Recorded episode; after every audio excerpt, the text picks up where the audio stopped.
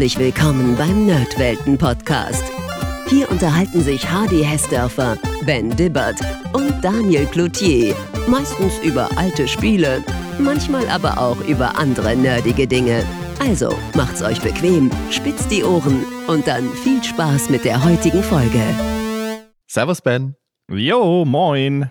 Ben, heute ist wieder Zeit, über eine der ganz großen Multiplayer-Reihen zu sprechen. Und zwar jetzt nicht nur im Sinne von großer Name, sondern Bomberman steht ja seit Anfang der 90er auch für spaßige Mehrspielerduelle und vor allem eben auch in großer Runde.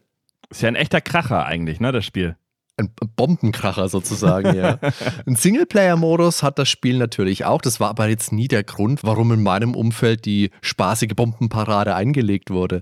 Meinen ersten Kontakt hatte ich damals, meine ich, mit Super Bomberman auf dem Super Nintendo, aber es gab natürlich schon viel früher Bomberman-Titel bei uns unter einem anderen Namen, dazu kommen wir dann noch. Und natürlich gab es dann auch diese großartigen Spiele für die PC-Engine, die Bomberman letztendlich in die Form gebracht haben, die wir kennen und auf die auch heute noch in der einen oder anderen Weise Bezug genommen wird, wenn ein neues Spiel erscheint. Ja, aber du sagst eben schon ein anderer Name und dazu kommen wir später, aber ich muss das eigentlich jetzt gleich einwerfen, weil das war mein Erstkontakt tatsächlich, weil mein erstes Bomberman war halt Dyna Blaster auf dem Amiga.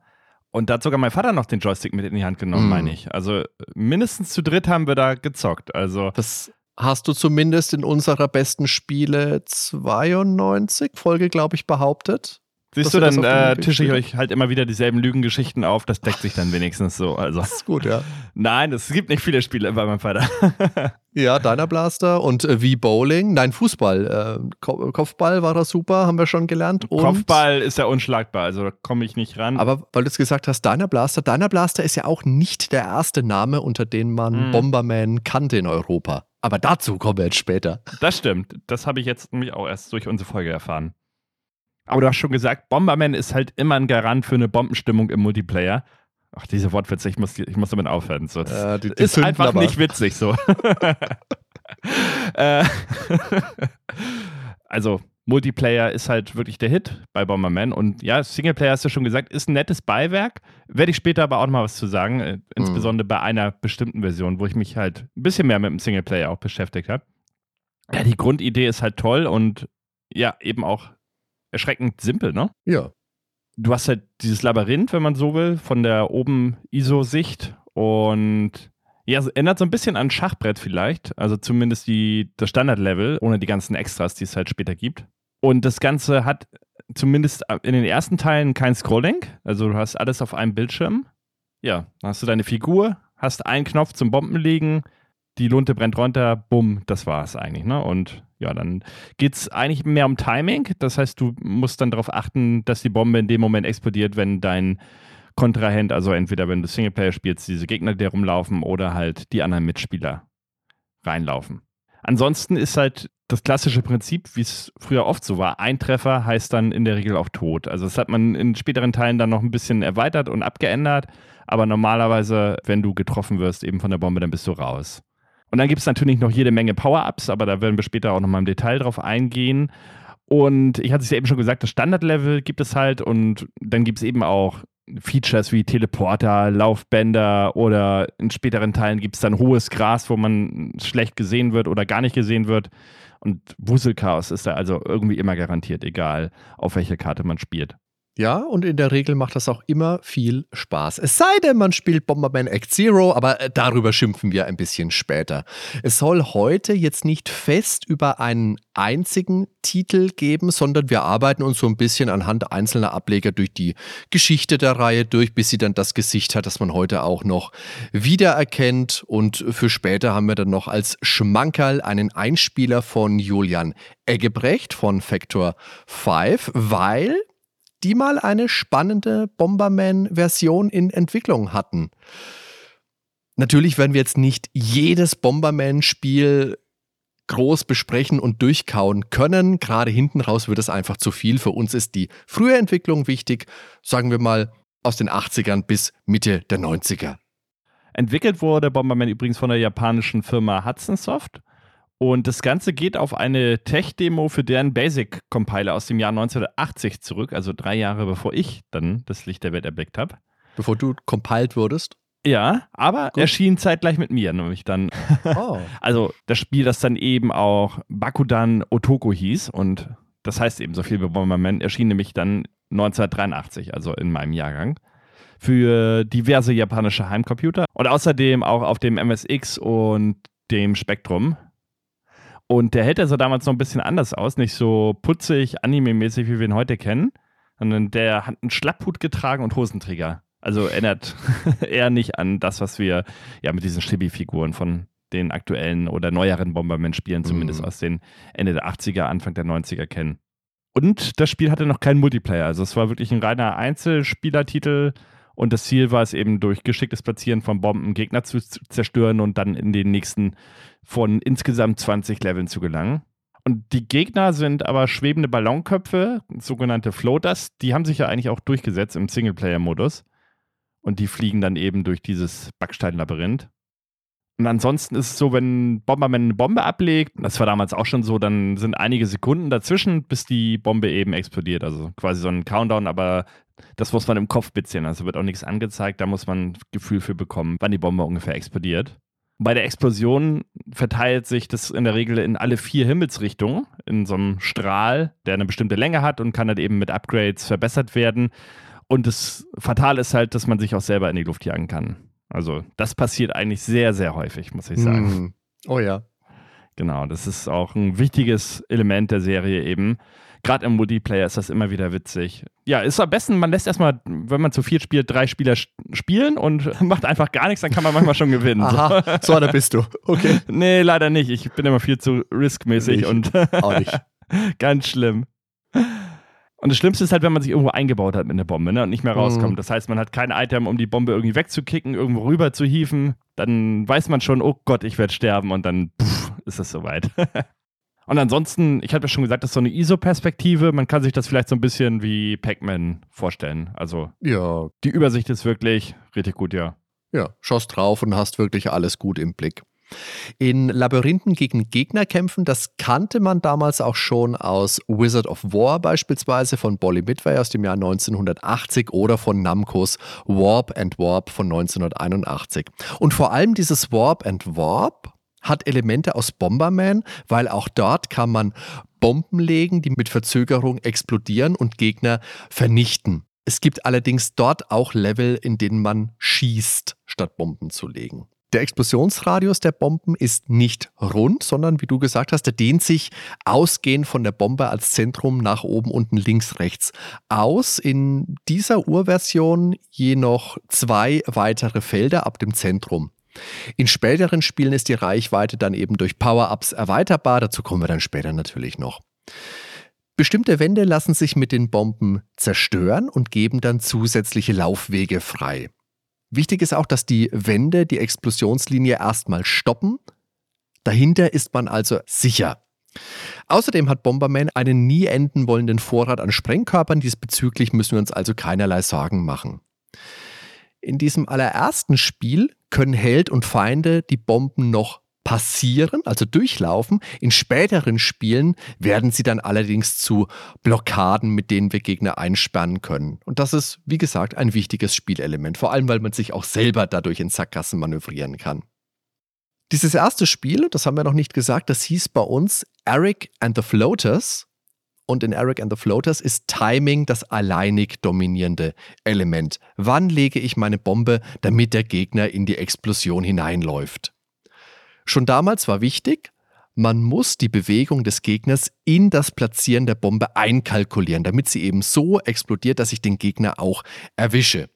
Später im Spiel gibt es dann auch Stages, bei denen die Bomben ohne unser Zutun automatisch gesetzt werden.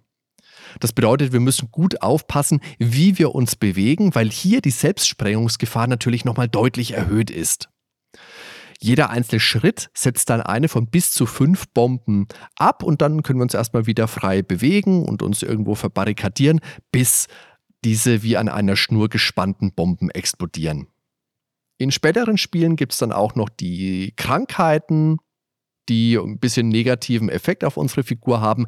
Die greifen dieses Element aus Eric and the Floaters schon mal auf. Wie hast du die Krankheit immer genannt? Mal gucken, ob wir dasselbe dazu mal gesagt haben. Du meinst die Bombenlegekrankheit? Wie ich dich kenne, wird es irgendwas mit einer Nee, das war, äh, wir haben, ja gut, wir haben Bombenlegerkrankheit gesagt, glaube ich. Die Bombenlegerkrankheit, okay, ist gut. Aber das ist ja fast, bis auf das R, sind wir uns da einig. Die Bombenlegekrankheit, ja. Okay. Ja, und bei Eric and the Floaters gab es halt Arcade-typisch dann eher auch Punkte eben, ähm, wenn du die Gegner weggebombt hast und du kamst eben in die nächste Stufe, wenn eben alle Gegner besiegt waren. Die Floaters selbst haben dagegen keinerlei Bewaffnung. Das hat man eigentlich auch bei den Bombermentalen dann im Singleplayer immer so beibehalten, außer wenn du jetzt irgendwelche Bossgegner hast oder so. Aber mhm. da habe ich jetzt auch nicht so viel Erfahrung, weil Singleplayer, mhm. wie gesagt, ist so eine Sache für sich. Mhm. Aber der Kontakt ist eben tödlich, ne? also darf ein Gegner nicht berühren. Man kann durchaus sagen, dass sich zumindest diese arcadige Grundidee von dem ersten Teil durchgesetzt hat. Und ja, das erkennt man in allen Ablegern eigentlich immer wieder. Einen Unterschied hat Eric and the Floaters noch zur japanischen Urversion, denn in dieser haben die Floaters noch zusätzlich Gesichter. Die sind für den Westen rausgeflogen, weil hallo, Ballongesichter zerbomben? Nee, nicht bei uns. Und die Nachfolger, die kamen natürlich auch nach Europa. Also, wie gesagt, das erste Spiel hieß ja noch Eric and the Floaters und die Nachfolger, die hießen eigentlich Bomberman, aber halt nicht in Europa. Da hieß es dann erst mit Super Bomberman für das Super Nintendo das erste Mal Bomberman und vorher hatte man eben Dyna Blaster in Europa gespielt.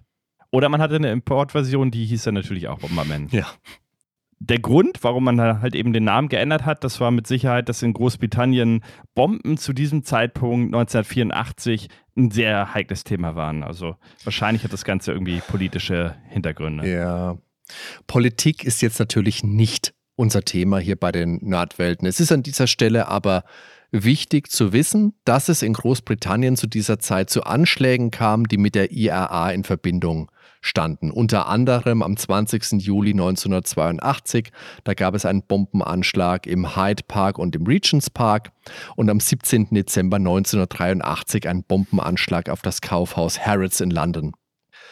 Etwas später gab es dann auch einen Anschlag in Deutschland am 19. Juni 1985 am Frankfurter Flughafen. Und es gibt jetzt keinen offiziellen Beleg dafür, aber natürlich ist die Vermutung naheliegend, dass man aus dem zeitlichen Kontext heraus den Namen Bomberman nicht so prominent nutzen wollte. Wenn man heute zurückblickt und die Serie kennt, dann klingt der Name Eric and the Floaters in Bezug auf das Spiel ein bisschen willkürlich und seltsam, aber damals hat die Reihe halt noch keine weitere, keinen Klang, keinen Namen gehabt. Das war das allererste Spiel, das ist also niemandem groß aufgefallen. Dieser erste Titel wurde von Toshiyuki Sasagawa und einer Person namens Tanaka programmiert. Den Vornamen von Tanaka findet man nicht, nur dass er mit einem Y beginnt.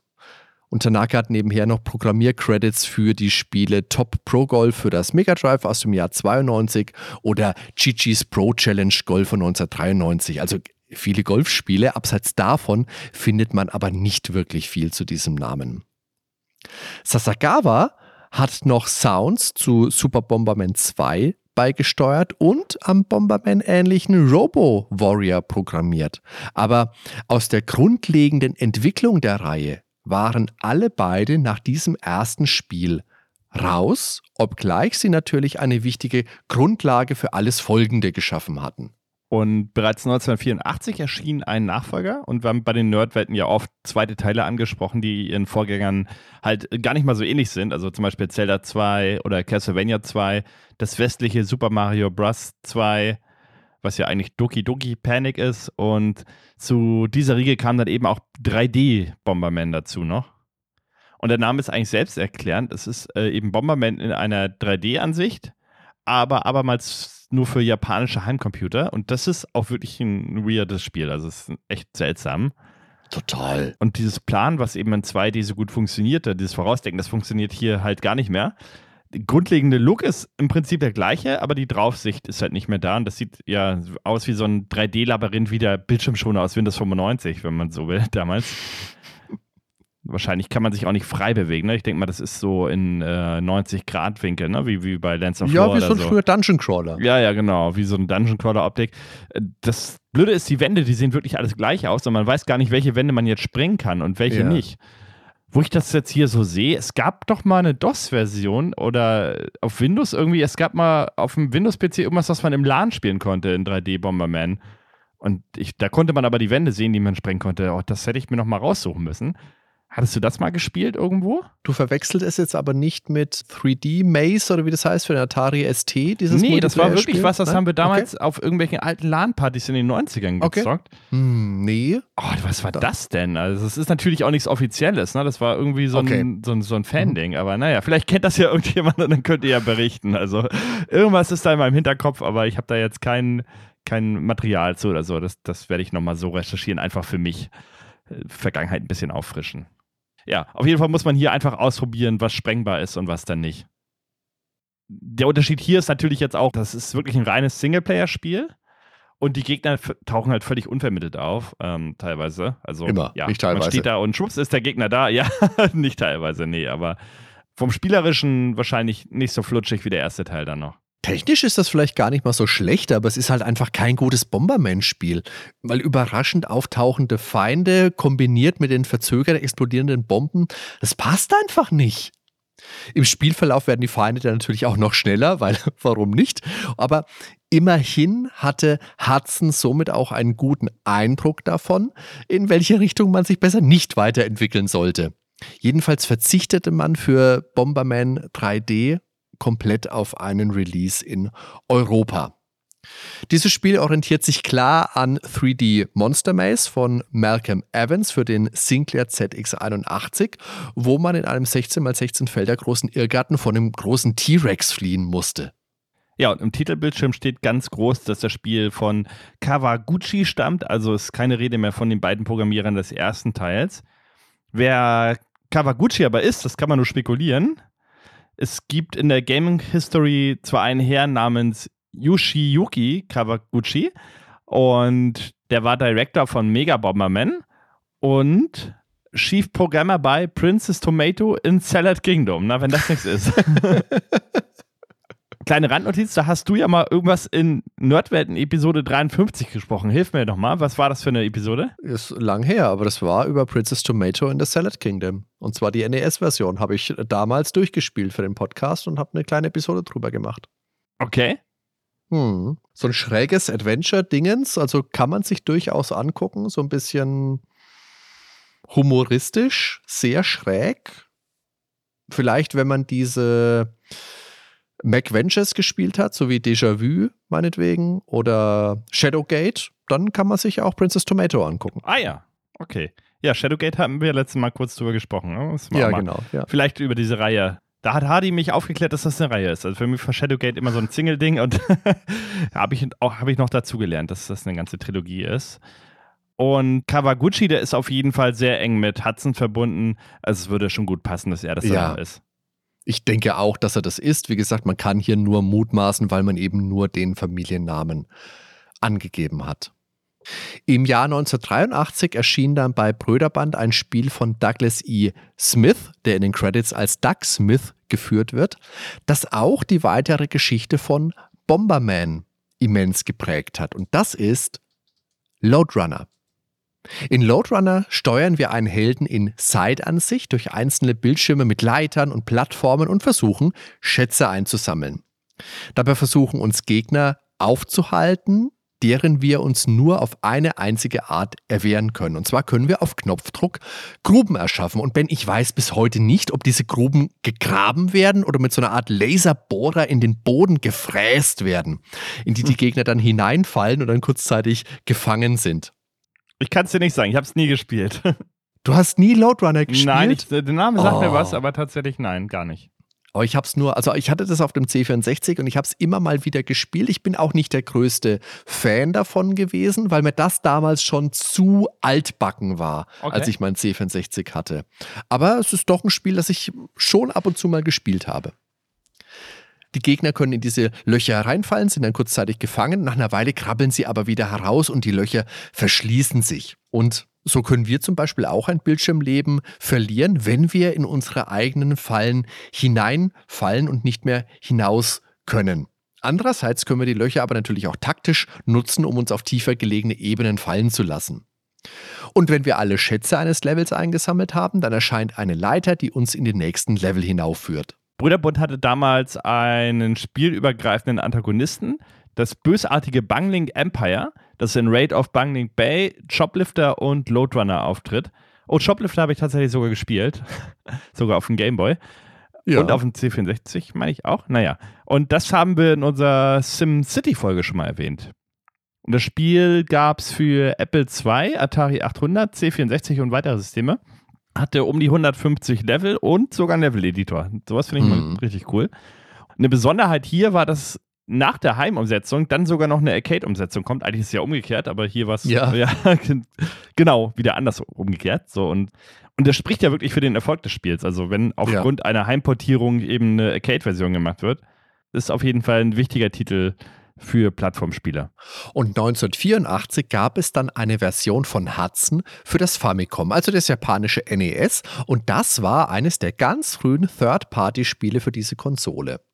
Dafür zeichnete Shinichi Nakamoto verantwortlich. Und statt den eher an Strichmännchen erinnerten Figuren aus der Heimcomputervorlage nahm man nun putzig pummelige und bunte Comicfiguren. In der Computerversion sammelt man Schätze, so kleine Schatzkisten könnte man vielleicht dazu sagen. In der NES-Version sollen das aber Goldhaufen sein. Und Ben, ich dachte früher immer, das seien so kleine Häufchen Hühnerfutter, weil in den Looney Tunes mhm. sind es ja auch mal so aufgehäufte, wirklich schön goldene Häufchen.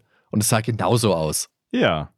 Aber viel wichtiger als das Design der Schätze ist ja das Design der Comicfiguren und besonders das der bösen Roboter, die uns jagen. Die tragen einen weißen Helm, der ein Sichtfeld für die Augen lässt und einen weiß-grünen Anzug. Und die haben sogar eine Antenne auf dem Kopf. Und jetzt müsste es eigentlich bei jedem Bomberman-Fan irgendwo klingeln schon. Ja, das ist natürlich ein sehr vertrautes Design. Genau dieses griff Nakamoto nämlich wieder auf, als er im Archiv von Hudson Soft Bomberman fand und sich dachte, ach, das bringe ich hier auf das Famicom. Hier und da ein bisschen was angepasst. Hut und Hosenträger sind dann über Bord geflogen. Ja, ein bisschen mehr Farbe und ich finde, das ist einfach Anime-mäßiger, Japan-mäßiger, ja. Ja, total. In der Super Nintendo-Version natürlich später noch mehr, aber selbst die erste Version, die hatte schon so einen knuffigen Look dann.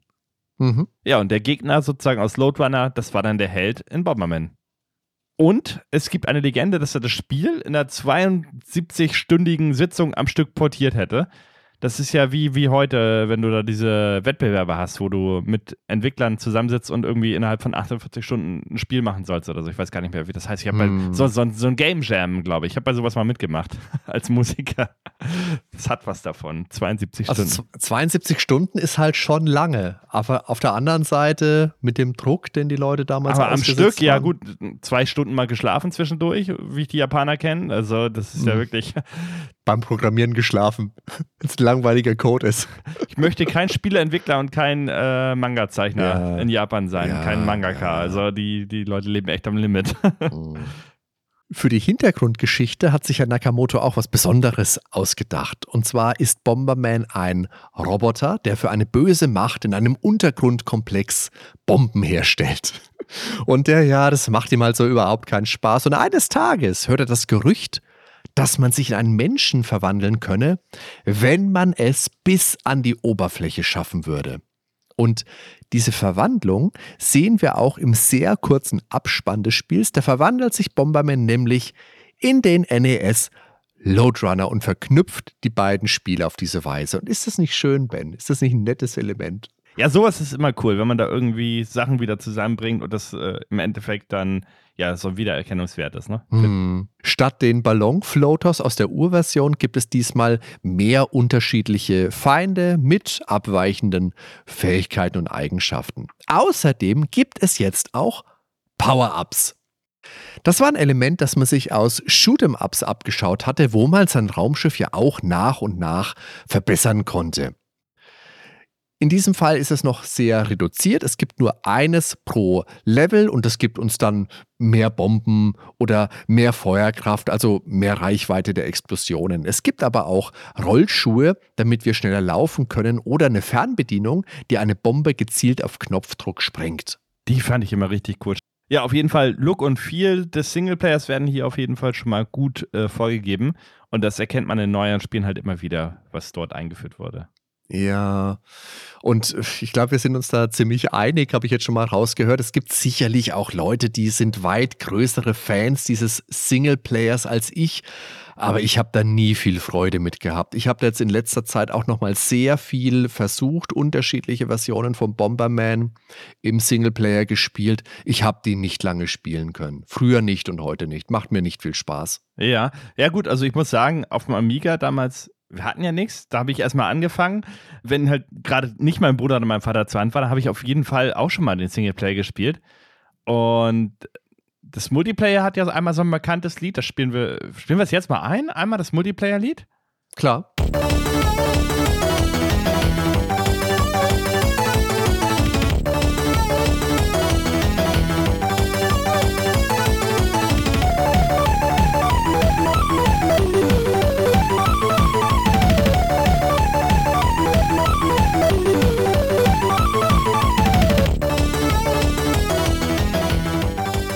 Vielleicht können wir dann jetzt äh, nämlich auch äh, den Singleplayer mal einspielen, weil das hatte ja auch immer so ein markantes Lied und das war immer das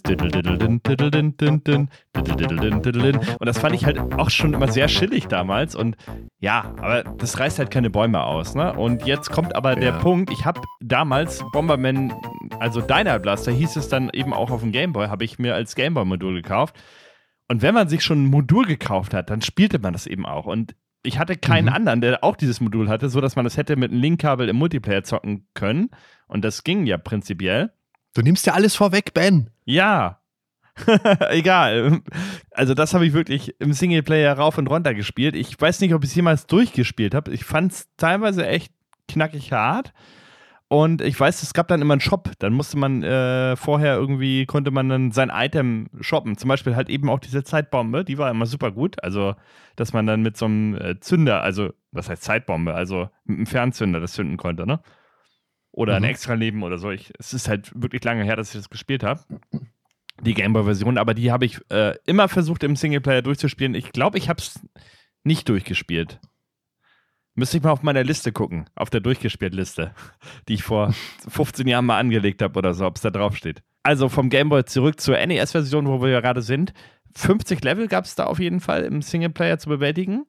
Und es gab auch eine Passwortfunktion. Ich hoffe, die waren einigermaßen einfach, weil äh, Passwortfunktion und NES, da äh, kriege ich manchmal krieg ich schon Ausschlag.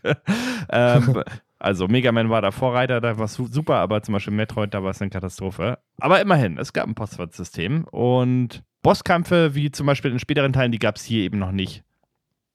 Ja, aber Passwort ist schon mal viel wert. Das haben nicht alle Teile umgesetzt, da werden wir später auch nochmal drüber, über einen speziellen schimpfen. 2004, ganz spannend, da gab es so eine Classics-Line für den Game Boy Advance, also ein Re-Release alter NES-Spiele für den GBA, zum Beispiel Castlevania oder Super Mario Bros., Ice Climber, Donkey Kong, Zelda 1 und Zelda 2 oder Pac-Man oder Metroid und eben auch dieses erste Bomberman. Natürlich nicht als Bundle wohlgemerkt, weil Nintendo, sondern einzeln Benjamin einzeln ja, für knapp 20 Euro pro Stück. Und ich kann mich, ich kann mich da wirklich dran erinnern. Das war, an dem, also das war an dem Tag, als ich in den örtlichen Elektromarkt gelaufen bin, um mir Tales of Symphonia zu kaufen für den GameCube. Da stand ich auch vor dem Regal, wo es diese Gameboy-Module gab. Die waren extra alle aufgebahrt. Ich stand da davor und habe gedacht, ihr habt sie ja nicht alle. 20 Euro. Und dann habe ich wirklich auch Bomberman in die Hand genommen und habe gedacht, das kann nicht euer Ernst sein. Ja, jetzt habt ihr mich wieder. Jetzt kann nicht euer Ernst sein. Jetzt muss ich hier Tails liegen lassen, muss mir fünf Bomberman-Teile kaufen. Für jeweils 20 Euro. oh Gott, nee. Also, zum einen der Preis, ja. klar, aber das Ur-Bomberman und Pac-Man, das fand ich in dem Line-Up irgendwie fehl am Platz aus meiner, aus meiner damaligen Warte. Und dann wundern sich verstehe, Leute, wenn man auf Emulation geht oder so. Also, ich verstehe ja, ich verstehe es bis heute Praktiken. nicht, warum sie nicht eine NES Collection draus, rausgebracht haben. Keine Ahnung. Ja, aber. Na, ich meine, eigentlich, ich weiß es ganz genau, warum sie es nicht gemacht haben. Klar, weil Nintendo. Aber man hätte einfach hergehen können und sagen: Hier hast du, keine Ahnung, 10, 12, 15 NES-Spiele, zahl Vollpreis dafür. Aber es war das ja nicht ja immer so. Also, man denke zum Beispiel an die amerikanische Version von Super Mario All-Stars mit Mario World auf einem Modul. Ich meine, wie geil ist das? Und allein die All-Star-Spiele, alle komplett überarbeitet. Stell dir mal vor, sowas wird zum Super Mario 64 geben. Wenn man da irgendwie mal mhm. Texturen hätte aus Mario Sunshine plötzlich oder so. Wenn man das mal angepasst hätte, so wie damals. Aber ja, das war halt damals. Ja, ich finde bei diesen Sammlungen, also kurz, wir kommen gleich wieder zum Bomberman, kurz bei, bei diesen Sammlungen ist Nintendo halt einfach schräg. Weißt du, dann gab es diese Mario All-Stars 2 Sammlung mit Mario Sunshine und Mario 64 und Mario Galaxy, zeitlich limitiert, total bekloppt. Oder die Zelda Collection für den GameCube, die es ja auch nur limitiert gab. Sowas Blödes. Also, ja. so, jetzt wieder zurück zu Bomberman. Für viele, auch für den Entwickler selbst, ist diese Version für das NES das erste echte Bomberman spielt. Darüber mag man jetzt streiten, aber zumindest der Knuddellook wurde eben hier geprägt. Und das wohl wichtigste Spielelement, das fehlt bislang aber noch. Denn auch dieses Spiel ist nach wie vor ein reines Singleplayer-Vergnügen. Aber dennoch war diese Version ja super erfolgreich. Auf der Box stand auch drauf, also die im Westen rauskam, dass in Japan über eine Million Exemplare schon verkauft worden sind davon. Hm. Haben sie extra gut auf dem Cover vermerkt. Und mit Westen ist hier auf jeden Fall die USA gemeint und nicht Europa, weil da kam das Spiel tatsächlich erst 2004 als Teil dieser erwähnten Abzocke-Collection. Die Abzocke-Collection. ja, nun, man muss, die, muss das Kind beim Namen nennen, so. Oh. Und für Nakamoto war das Ganze halt ein reiner Glücksfall. Er wurde 1986 zum Company Director von Hudson erkürt und 1995 dann zum Chef der Research und Development Abteilung und 1999 zum Executive Vice President, also was immer mehr. Und ja, er hatte bei den Folgetiteln eben auch noch immer seine Hände im Spiel dann. Für die Geschichte der Reihe ist dann der Game Boy die nächste relevante Version, dass der Ben ja schon mal ein bisschen vorausgeprescht gerade, weil für Nintendos Handheld erschien 1990 Bomber Boy, das in den USA als Atomic Punk bekannt war, also wie das Van Halen-Stück von 1978. Und dieses Spiel das kam auch zu uns und natürlich nicht unter den gerade genannten Namen. Bomber Boy ist nicht weniger bombig belastet wie Bomberman und Atomic Punk fand man halt auch doof, weil halt und wir bekamen dafür Deiner Blaster. Und da möchte ich vielleicht kurz sagen, Deiner Blaster, das klingt schnittig. Das erinnert natürlich an Dynamite. Und das ist ähnlich gut, nicht ganz so gut, aber ähnlich gut wie Probotector. Ich finde auch Deiner Blaster ist hier absolut schon Kult ähm, als Begriff ja. in Deutschland. Und die Screenshots, die du hier ins Skript gehauen hast für die Gameboy-Version, total die Retro-Flashbacks gerade bei mir. Also ich weiß nicht, wie lange ich diese Oberweltkarte mit My Town und in der Mitte, ich glaube, da ist der Shop und dann kann man nach außen hin so die Levels anwählen. Äh, da kriege ich Gefühle bei. Also wir haben gesagt, der Singleplayer ist eigentlich durchgehend Rotz, aber irgendwie ah, das ist so, so, so ein Nostalgiegefühl gerade bei mir. Wenn ich das hier yeah. sehe, das ist halt Kindheitserinnerung. Guck mal, das Spiel kam 1990. Ich weiß nicht, ob ich es dann vielleicht zwei Jahre später gespielt habe, da war ich neun Jahre alt oder so. Oh, das hm. ist einfach ein Stück Kindheit gerade zurückgeholt. Ich finde das so geil. Allein diese Screenshots, ich, also, muss, ich muss mir das runterladen oder ich muss mir das kaufen. Wir laden ja nichts runter. Du musst das so. kaufen, also wir laden doch nichts runter. Du spinnst doch. Also ich Benjamin. bin ja wohl. Also, das ist, oh, geil. Ich, ich muss also für unsere, für unsere Hörer, die sich denken, was erzählt er denn im Podcast von Bildern zu erzählen? Wenn ihr jetzt eine Podcatcher-App verwendet, die Kapitelmarker unterstützt, dann seht ihr das Bild, von dem der Ben so schwärmt jetzt gerade, natürlich auch gerade dort. Oder wo, wo können die Leute noch gucken, Ben? Wo kann man dieses wunderschöne Bild noch sehen? Natürlich auf unserer wunder, wunderschönen Homepage. Man kann es nicht oft genug sagen. Was gibt es denn da sonst noch für Alternativen? Immer die Homepage oder halt, ja, wie du schon gesagt hast, Kapitelmarker. Das Gameboy-Spiel enthält übrigens auch das komplette NES Bomberman als Game B-Modus, grafisch ein bisschen angepasst, damit es auf dem Gameboy besser darstellbar war. Es gab jetzt eben auch kleine Zwischensequenzen. Wer dem Ben gerade nicht zugehört hat, dem sage ich es jetzt nochmal. Es gab eine Oberweltkarte. Von der aus Bomberman, äh, Bom Bomberboy, Deiner Blaster, das, das kleine Männchen, auf die Reise geht. Natürlich alles noch monochrom, aber so eine Weltkarte wertet so ein Spiel so immens auf, das glaubt man gar nicht. Das macht so ein kleines Mittel und macht so viel aus.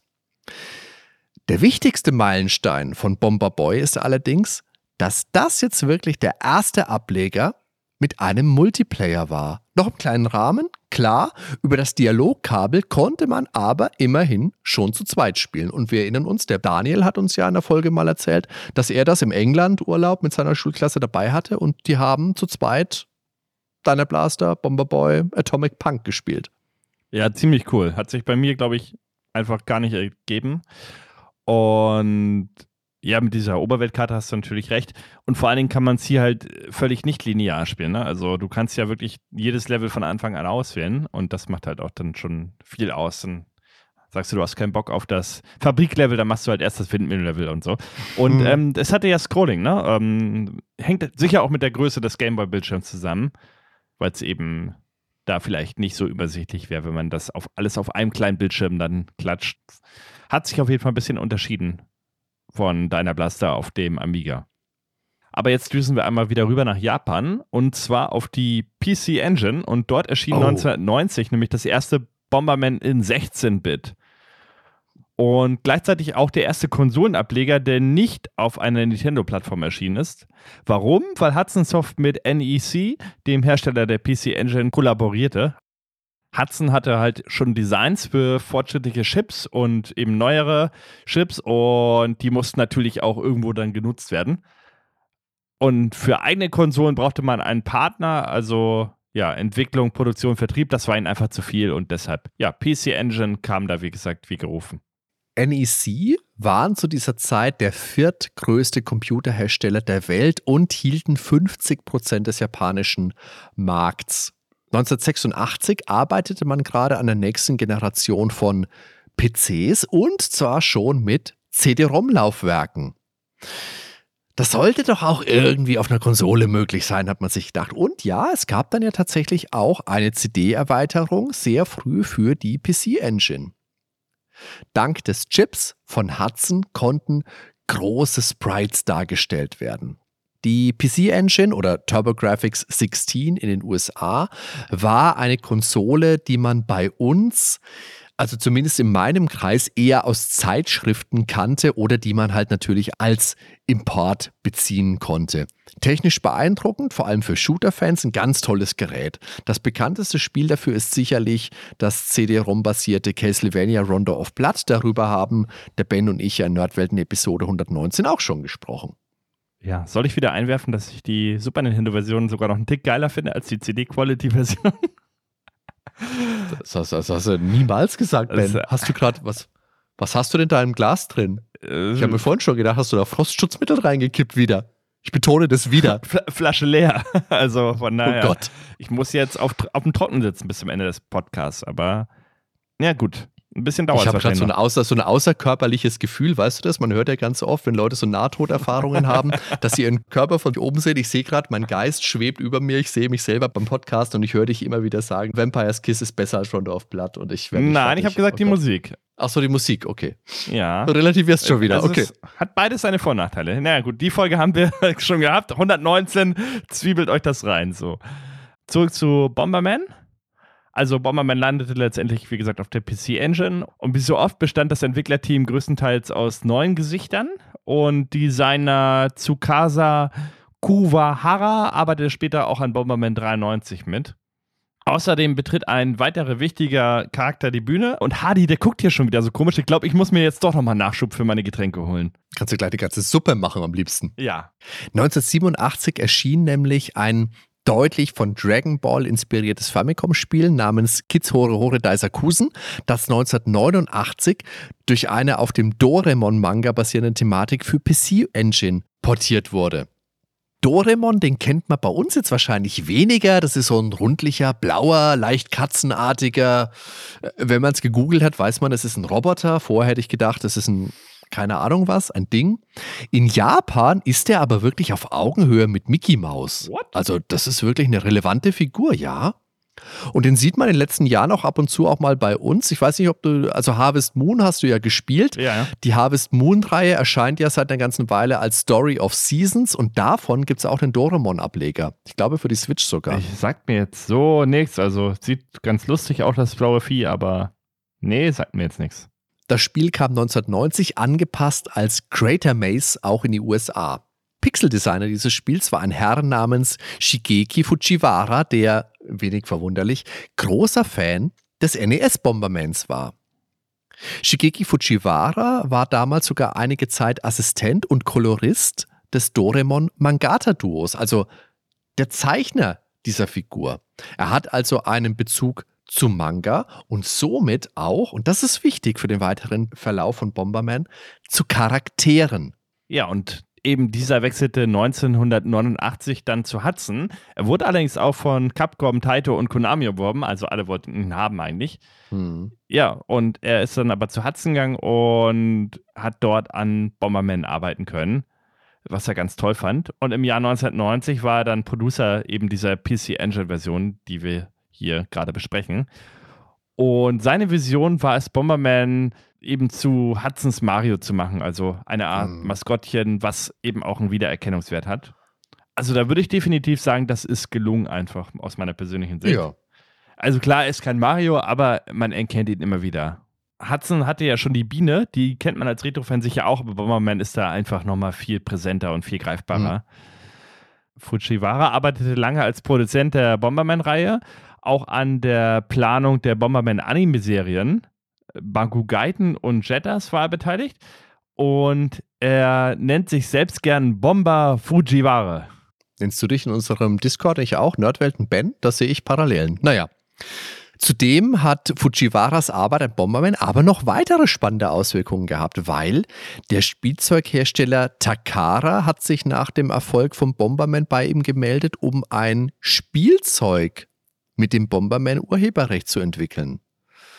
Ja, aber er hat dann gesagt, na ja, so ein reines Figurenspielzeug, das fände ich jetzt nicht spannend, aber warum planen wir nicht ein Spiel und entwickeln etwas auf Basis von einer Sache, die Eltern vielleicht auch kennen, also sowas wie Murmeln oder das Kreiselspiel bei Goma und nutzen dafür die aktuelle Technologie und das führte zur Entwicklung des murmelartigen Bedermann und von Beyblade. Also Beyblade kennt man ja, oder? Diese Kampfkreisel gab es ja auch eine ja, Anime-Serie. Ja, mega Fame. Ich habe nicht gewusst, also ich habe bis zu der Recherche nicht gewusst, dass Beyblade und Bomberman ja ein bisschen aneinander hängen, so durch diese das Geschichte. Habe ich jetzt auch zum ersten Mal erfahren, durch dich. Na, siehst du mal. Lernen wir sogar noch was von uns. Ja, das ist ja, ja toll.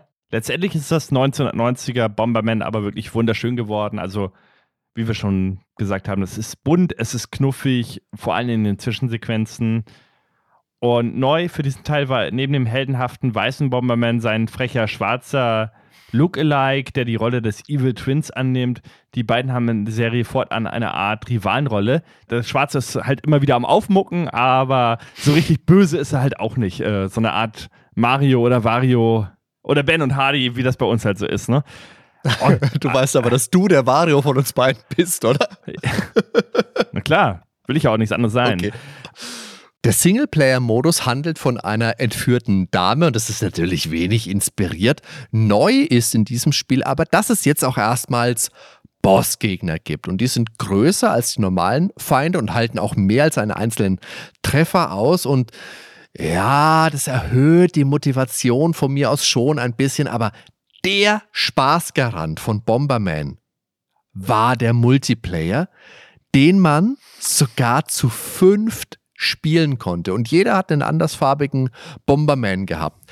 Menschliche Spieler, wohlgemerkt, weil KI-Bombermänner gab es hier noch nicht. Man brauchte dafür allerdings natürlich eine passende Peripherie, einen Multitap-Adapter, um mehr Controller an die Konsole anschließen zu können, weil von Haus aus hatte die PC Engine nur einen einzigen Controller-Port. Ja, wir haben es schon oft gesagt, wir hatten ja nichts, nicht mal einen zweiten Port. Wir hatten nichts. Also wir haben genommen, was da war. KI haben wir halt selber übernommen. Ne? Hat, wenn wir zu vier spielen wollten, hat dann jeder, äh, und nur zwei Leute waren, hat dann jeder halt gleich zwei gleichzeitig gesteuert. Fertig. So einen Multitap-Adapter, den kannte man bei uns ja auch. Das gab es zum Beispiel für das NES oder später dann auch für das Super Nintendo. Ja, warum hat man das eigentlich gleich mit vier Spielern rausgebracht? Also wie beim N64? Verstehe ich nicht. Naja. Als N64 später kam. Ja, aber mein Gott, vier Spieler, das kann nicht so schwer sein, da vorne vier Ausgänge ranzupappen. Fürs Mega Drive gab es auch was ähnliches und der erste Multitap-Adapter kam aus dem Hause Hell Laboratory, die kennt man ja für Kirby und Smash Bros. und also immer noch aktiv. und war für das Famicom und eigentlich nicht für Multiplayer-Matches gemacht, sondern primär, um einen speziellen Controller verwenden zu können, den Joy Ball. Ja, sieht aus wie ein Arcade-Stick mit vier Buttons und einen Tennisball großen Ball als Joystick auf der linken Seite. Aber warum brauchte man dazu letztendlich einen Multitap-Adapter? Weil das Famicom fest verbundene Controller hatte, konnte man die nicht einfach an- und abstecken. Also zumindest in Japan, ne? in Europa war das ja genau. nachher alles ein bisschen anders. Und dieser frühe Multitap äh, war das Joypair und wurde an den Expansion-Port der Konsole angeschlossen. Also Joypair war der mhm. Name. Ja, die erste Konsole, weil du das gerade gesagt hast, in meiner Wahrnehmung auch, die vier Controller-Ports von Haus aus mitgebracht hatte, war eben das N64, aber schon das Atari 5200 aus dem Jahr 1982 ging ja diesen Weg. Danach erst lange Zeit nicht mehr und dann eben wieder mit dem N64.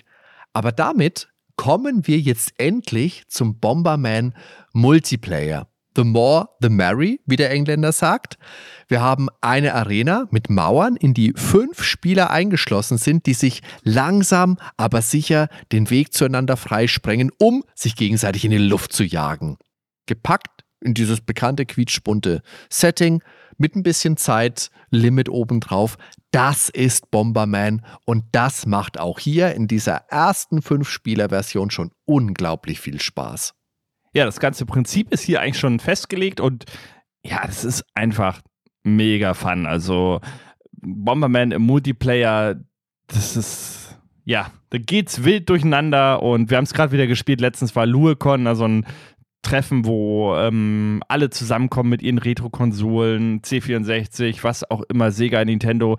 Und dann äh, wird da wie wild gezockt. Also ist sehr C64-lastig, aber ich habe dann eben auch meine Wii wieder mitgehabt und wir haben da Bomberman mit vier Controllern gleichzeitig drauf gespielt und das war so witzig. Und ja, vor allen Dingen, ich weiß nicht, wie oft ich mich selbst weggesprengt habe, andere haben es auch gemacht und auch am Ende, wenn zwei Kontrahenten nur noch da sind, dass man sich dann gegenseitig äh, oder gleichzeitig mit der letzten Bombe wegbombt und dann hat man nämlich einen Draw und dann hat gar keiner gewonnen. Kommt auch öfter mal wieder vor. Es war einfach mega fun und das ist eigentlich bei Bomberman immer garantiert. Also ich wüsste nicht, wer da keinen Spaß hat, wenn man Bomberman zu viel spielt. Natürlich nichts, was man jetzt irgendwie drei Stunden am Stück spielt, aber immer mal wieder eine Stunde oder eine halbe Stunde macht das so viel Spaß. Also und umso mehr Spieler, umso mehr Spaß, kann man eigentlich sagen, als Formel. In den Mauern des Labyrinths, hier im ersten Fünf-Spieler-Bomberman, ist es alleinig das klassische Schachbrettartige Labyrinth ohne viel Schnickschnack. Das kam dann in späteren Spielen, dass es mehrere unterschiedliche Level gab, noch mit dazu. Findet man als zusätzliche Items nur zusätzliche Bomben und mehr Sprengkraft. Das ist also noch sehr rudimentär. Den Totenschädel, der also die Krankheiten verteilt, den gibt es hier noch in einem extra Spielmodus. Ja, und obendrein wird der Mehrspielerspaß mit einem Zeitlimit von drei Minuten gerahmt. Wenn das verrinnt, ohne dass ein Sieger ermittelt worden ist, endet die Runde mit einem Unentschieden. Also das hat man ja später dann auch geändert. Dann gibt es ja zum Beispiel Sudden Death Modus oder so. Und man kann auch die Rundenzeit einstellen.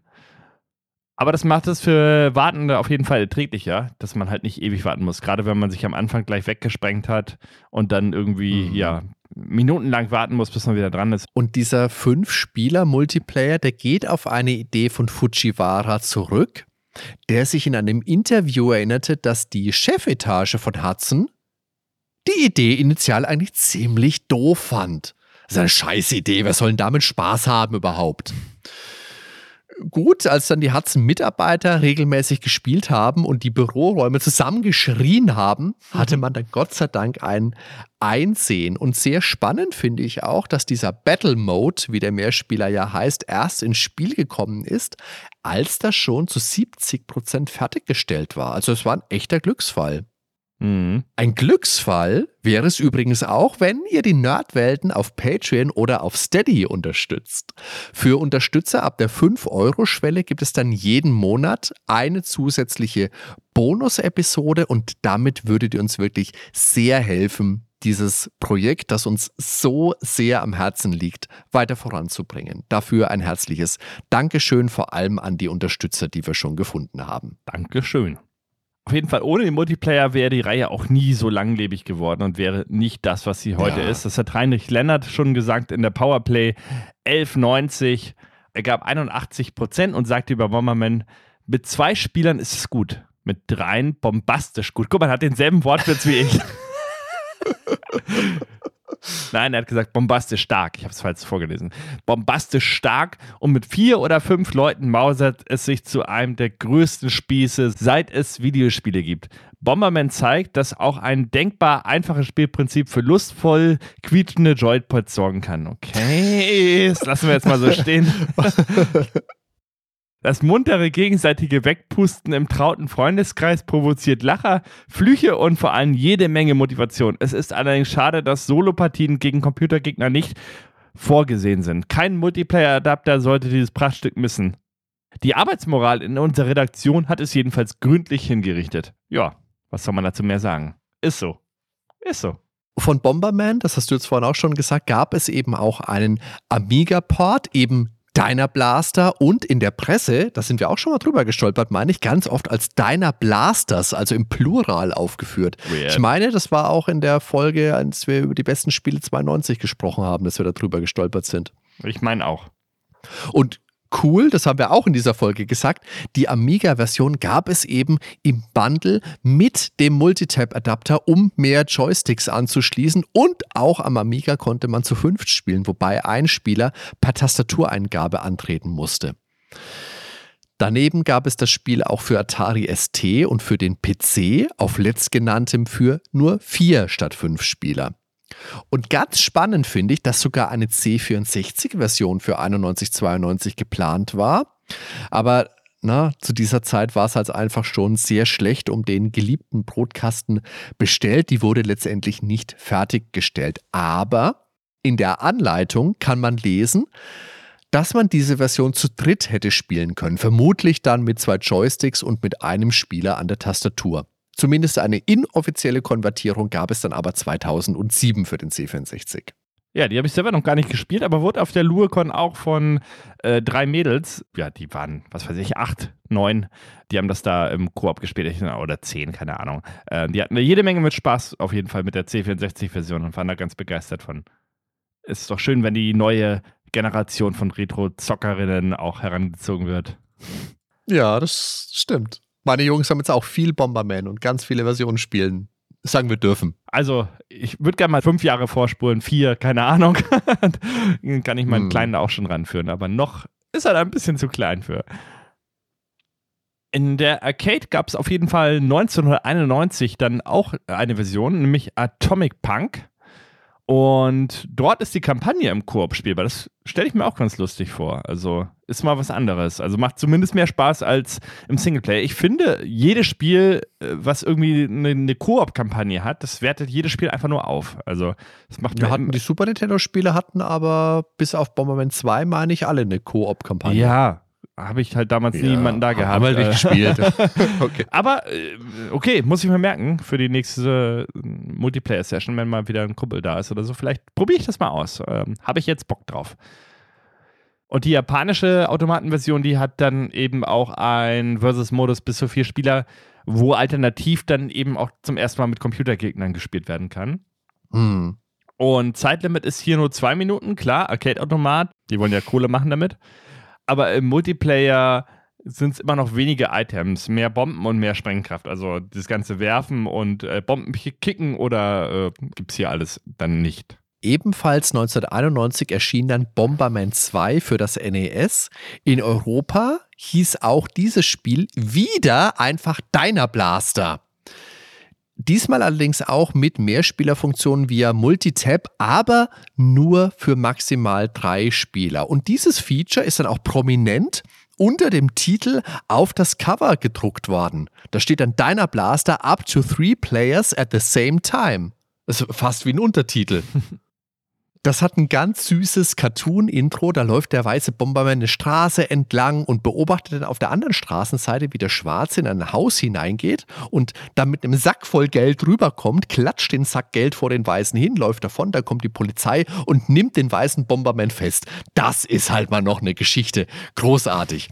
Und diese Putzigkeit, dieser Witz, dieser Humor, der zieht sich einfach immer wieder durch die cartoonhaften Sequenzen. Nicht nur hier in diesem Spiel, sondern durch die ganze Serie durch. Einfach echt immer putzig, goldig. Das macht einfach Spaß. Ist auf jeden Fall ein schönes NES-Spiel, also der Look ist schön bunt.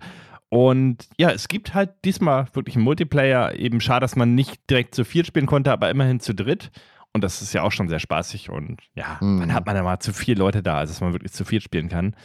So viele Leute kenne ich gar nicht. Ja, so viele Leute wohnen ja noch nicht mal bei dir in der Nähe. Also da, wo du wohnst, nee. ist ja die Bevölkerungsdichte eine ganz andere hier. Bei uns im Norden, in Bayern, da sind die alle so verteilt. Aber 1991 erschien ja auch das Nintendo Super Set, also nicht verwechseln mit Super Nintendo, sondern Nintendo Super Set. Also das ist wirklich auf das alte Nintendo bezogen. Ich erinnere mich auch noch genau an die Fernsehwerbung damals, die die Frau von heute. Will ich jetzt einspielen, Ben? Tut mir leid, die müssen wir jetzt die, die ist so die, gut. Die spielt so einkommen, ja. Das gibt's überall zu kaufen. Los geht's. Was ist? Wir haben es. Was? Den Prototypen vom neuen Nintendo Super Set. Ja, mit drei Wahnsinnsspielen. Hier, Tetris und Super Mario Bros. und Nintendo World Cup. Oh, super, super. Klasse Live-Action für vier Spieler. Dann muss Nintendo 14 Millionen ausspucken. Das gibt's doch schon überall zu kaufen. Ja, das neue Nintendo Super Set. Die Actionwelt von Nintendo. Jetzt habt ihr ja die Werbung gehört, jetzt wisst ihr schon, was ist. Ist die eben die Konsole im Bundle mit den vier Controllern, Multitap und drei Spielen auf einer Cartridge. Übrigens das einzige NES-Spiel, was ich hier liegen habe für mein NES, was ich mir mal gekauft habe oh. vor zwei Jahren. Super Mario Bros. Tetris und Nintendo World Cup, dass man eben zu vier spielen konnte. Ich glaube, zu viert macht das auch Spaß. Aber alleine ist World Cup echt nicht so Überbringer. Ich habe das. Also allein war World Cup super. Erzähl mal nix, Benjamin. Als Kind das hat mir das aber Spaß gemacht. Früher. Aber jetzt ja, überhaupt nicht mehr. Es war Großartig. so langweilig. ja. Also. Naja, aber es wird technische Gründe gehabt haben, äh, dass eben Bomberman da nicht mit vier Spielern rauskam ja, wahrscheinlich wäre einfach zu viel los gewesen und die Performance wäre so in die Grütze gegangen, dass es dann endet wie bei dem Parodio-Spektakel auf dem NES. Also, das hast du jetzt gesagt. Ja, gut. Ich kann nur anerkennend nicken. Hört, hört einfach die Folge zu Parodios, dann wisst ihr, was ich meine. Also ich, in meiner Erinnerung, ich hatte Parodios auf dem NES, ich hatte damit Spaß, aber Hardy hat mich nochmal überzeugt, dass man es vielleicht nicht so ideal spielen kann wie die Gameboy-Version. Ich hab dich überzeugt, Benjamin, das muss ich mir im Kalender markieren. Ich hab dich überzeugt. In, in Teilen. Ich, ich hab's. Also mein Herz, mein Herz setzt ja aus Wenn gerade, Ben. ich nichts anderes ich hätte, würde ich es trotzdem nächste spielen. Außerkörperliche Erfahrung heute in diesem Podcast. Es geht hier Schlag auf Schlag. Ne, die ersten Bomberman-Spiele auf dem Super Nintendo, die haben ja auch manchmal noch äh, so kleine Slowdowns gehabt. Hm. Also wenn wirklich sehr viel los war, ne? Und alle Bomben gleichzeitig gelegt haben. So, und die deutsche Presse hat halt damals schon das lahme 50 Hertz Gameplay bemängelt von der deutschen Version eben und das Ruckeln des Spiels. Also bei vier Spielern wäre dann wahrscheinlich alles in sich zusammengebrochen. Also dann hätten wir wirklich ein ja, neues Parodius gehabt. Ja, ja. Und die Wertung war trotzdem ganz gut eigentlich, also 81 Prozent in der Videogames 992.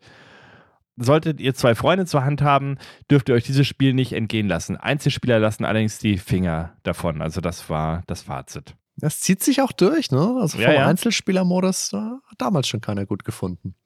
1992 erschien dann für die PC-Engine Bomberman 93 und das war einer der Titel, der am 8.12.2006, also am Launchtag der Wii, auch für die Virtual Console verfügbar war und mir und meinen Freunden Weihnachten 2006 ähnlich viel Spaß gemacht hat wie Wii Sports, das weiß ich wie heute an die Wii konnte man ja seine GameCube-Controller anschließen und so hatte ich endlich damals zum ersten Mal die Möglichkeit, Bomberman zu fünf zu spielen. Das weiß ich noch, das haben wir damals an meinem Geburtstag, glaube ich, gemacht. Ich habe im Dezember Geburtstag und das war eine der besten Spielerfahrungen, die man haben kann. Zu fünf Bomberman, meine Güte, war das gut. Ich meine, ja, wir haben hier wieder einen Einzelspielermodus und nee, das ist immer noch nicht der Grund, warum man Bomberman spielen will. Und Spoiler, das war es für mich auch nie. Wenn man das Spiel betrachtet, dann sieht es dem knallbunten PC Engine Vorgänger, also dem ersten Bomberman auf PC Engine, nahezu eins zu eins ähnlich. Es gibt jetzt mehr und abwechslungsreichere Stage im Multiplayer, zum Beispiel mit Warblöchern, in die man springen kann. Es gibt Förderbänder, es gibt Drehtüren, es gibt eine Art Sudden Death Modus, der das Spielfeld verkleinert, wenn die Zeit knapp wird. Persönlich bin ich ja Purist. Ich mag diese klassische Stage ohne viel Schnickschnack eigentlich wirklich am liebsten.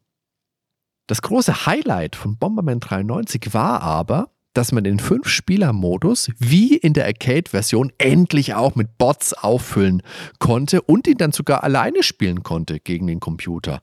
Oder man, könnte auch, man konnte auch fünf CPU-Gegner gegeneinander antreten lassen und zuschauen oder drauf wetten. Das ist viel besser als Las Vegas, Ben. Großartig. Wir wetten heute mal auf Bomberman.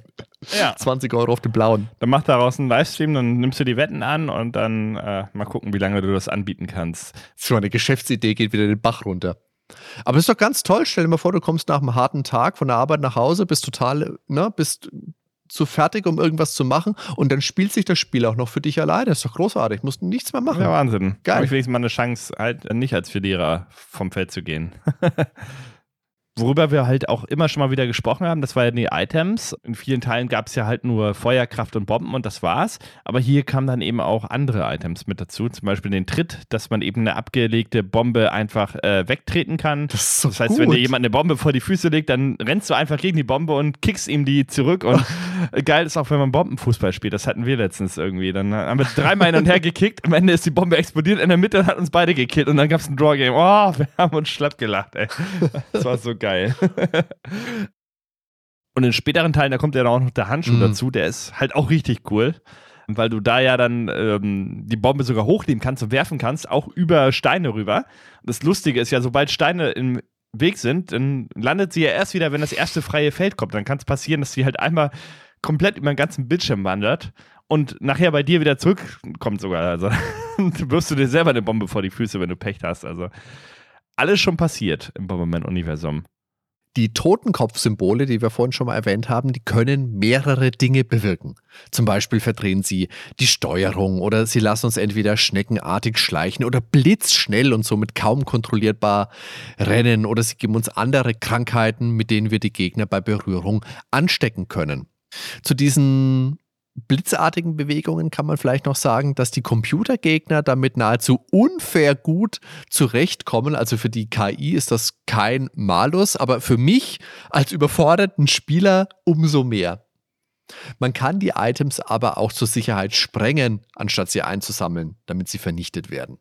Geil ist bei der KI auch immer, die wissen ja, welcher Spieler welchen Strahl hat, äh, wie lang halt genau die Bombe geht und Ja, bleiben dann ja. ein Pixel vor dem Ende des Bombenstrahls stehen, weil die genau wissen, ah, der Spieler hat natürlich den Strahl und der hat den. Und das ist halt völlig Mhm. ähm, absurd, weil ein menschlicher Spieler wird sich das niemals merken können. Du gehst halt immer Du stellst dich nicht am Ende des Strahls, sondern du gehst links oder rechts in Deckung. Und das finde ich immer Ja, witzig. genau. Daran erkennst du immer schon, ah, okay, KI. Ähm, würde man heute vielleicht anders programmieren, aber. Und eben haben wir schon gesagt, zum Beispiel den Handschuh, den gab es in diesem Ableger nicht, in späteren dann schon. Es wäre jetzt wahrscheinlich ein bisschen zu viel zu sagen, was in jedem Ableger genau für Items sind. Was es halt zum Beispiel noch gibt, das sind halt diese Rollschuhe, dass man dann schneller laufen kann. Oder in anderen Teilen gibt es dann halt mal wieder einen Zeitzünder. Den gibt es auf dem C64 übrigens auch, habe ich gehört.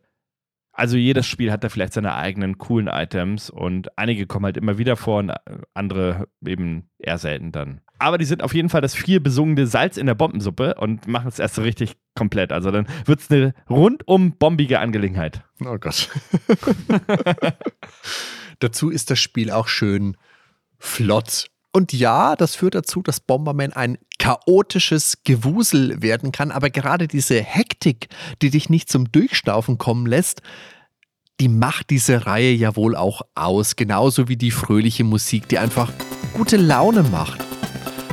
Das ist Party gepaart mit Schadenfreude und so war es im ersten 1990er Teil schon, im ersten Multiplayer-Teil, aber das ist dann auch wirklich ein Spaß, den du mit nichts vergleichen kannst. Und gerade auch für Leute, die sonst nichts mit Videospielen am Hut haben. Ich habe, wie du hast es ja vorhin auch schon mal gesagt, ich habe noch nie jemanden getroffen, der mit einer Mehrspielerpartie Bomberman keinen Spaß hatte. Ich glaube, das geht gar nicht. Dazu ist, der, dazu ist der Mensch genetisch nicht in der Lage. Aber dann kam ja endlich 1993 das Jahr, wo dann eben Super Bomberman für das Super Nintendo auch rauskam. Und das war der erste von insgesamt fünf klassischen Bomberman-Teilen für das SNES. Die ersten drei erschienen auch im Westen und Teil 1 bot eben diesen Koop-Einzelspieler, den ich unbedingt mal ausprobieren muss. Also, dass ich das ja auch nicht ausprobiert habe, also muss ich komplett übersehen haben. Und einen Vier-Spieler-Versus-Modus. Und fünf Spieler waren erst ab Teil 3 dann auf dem Super Nintendo möglich. Mhm. Und, das haben wir vorhin auch schon mal gesagt, ab diesem ersten Super Nintendo-Spiel hieß Bomberman auch bei uns in Europa Bomberman. Super Bomberman hatte mein Freund Stefan damals und das haben wir in größeren Gruppen regelmäßig und über einen wirklich sehr langen Zeitraum gespielt. Zu zweit eher Sachen wie Mario Kart und Street Fighter 2, aber dank dem Multitap-Adapter auch sehr gerne Bomberman, wenn es mal mehr Leute waren. In der Videogames 993 gab es 90% für das Spiel. Und ja, das war damals unser Bomberman, weil klar, Super Nintendo-Spiele gab es in jedem Kaufhaus, PC-Engine halt nur als Import. Und bei uns im Würzburger Theo Kranz gab es zwar natürlich auch PC-Engine-Spiele, aber das war dort nicht so gefeatured. Das ist kaum aus dem Regal rausgekommen wie die anderen Sachen. Neo Geo gab es da zum Beispiel im Display, das durften wir ganz selten zu ge- gefühlt Feiertagen mal spielen. Super Nintendo Mega Drive natürlich auch, das waren die Sachen, die da verkauft worden sind, aber an eine PC-Engine konnte ich damals keine Hand anlegen. Bereue ich heute ein bisschen. Ich habe auch bis heute keine Original-PC-Engine bespielt, aber das ist eine tolle, eine spannende Konsole mit vielen guten Spielen. Super Bomberman 2 findet sich übrigens mit einer Million verkauften Exemplaren auf Platz 54 der meistverkauften Super Nintendo-Spiele. Und da gab es eben auch diesen Handschuh zum Beispiel, den ich jetzt Mhm. vorhin schon erwähnt habe, wo du dann über die Mauern drüber werfen konntest. Ja, ist auch ein Titel, der damals in Japan Kritik fand, weil man im Gegensatz zum ersten Teil den Story-Modus nicht mehr im Koop spielen konnte. Das ist auf jeden Fall schade, wenn sie so ein Feature rausgenommen haben. Und aus diesem Grund flatterte ein wütender Brief einer Mutter ins Hudson-Hauptquartier ein. Oh je. Also die ist da, die hat ja auf den Tisch gehauen. Also wenn man dann nicht mal einmal im Koop mit ihrem Sprössling spielen könnte, das geht ja gar nicht. Können Sie Ihr Missspiel behalten, eben. Ja, so ungefähr. Und das hat man in Super Bomberman 3 äh, dann aber auch eingesehen, hat gesagt, ne, ein Zorn einer Mutter, da geht nichts drüber. Also da müssen wir es wieder reinnehmen. So, also was so ein Leserbrief schon ausmachen kann, ne? Oder was heißt ein Leserbrief, ein Fanbrief so. Das war bestimmt nur diese eine, Ja. glaube ich. Die wird schon die richtigen Worte gefunden haben, diese Mutter. Ja. In Teil 3 gab es auf jeden Fall dann wieder den Modus und alle waren wieder zufrieden und auch die Muttis und die Söhne und die Töchter und wer auch sonst immer. Die alle waren zufrieden.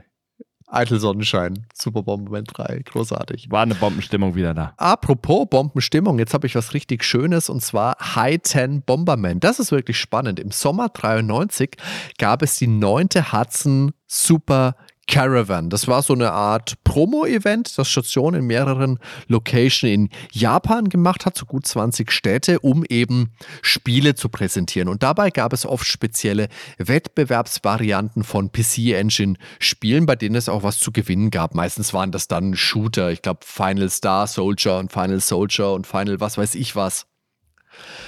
Aber 1993 gab es eben eine spezielle Version von Bomberman, die es ermöglichte, in HD zu 10 zu spielen. Und jetzt habe ich das so salopp und schnell gesagt, deswegen das Wichtigste nochmal in zwei Worten und zwei Zahlen.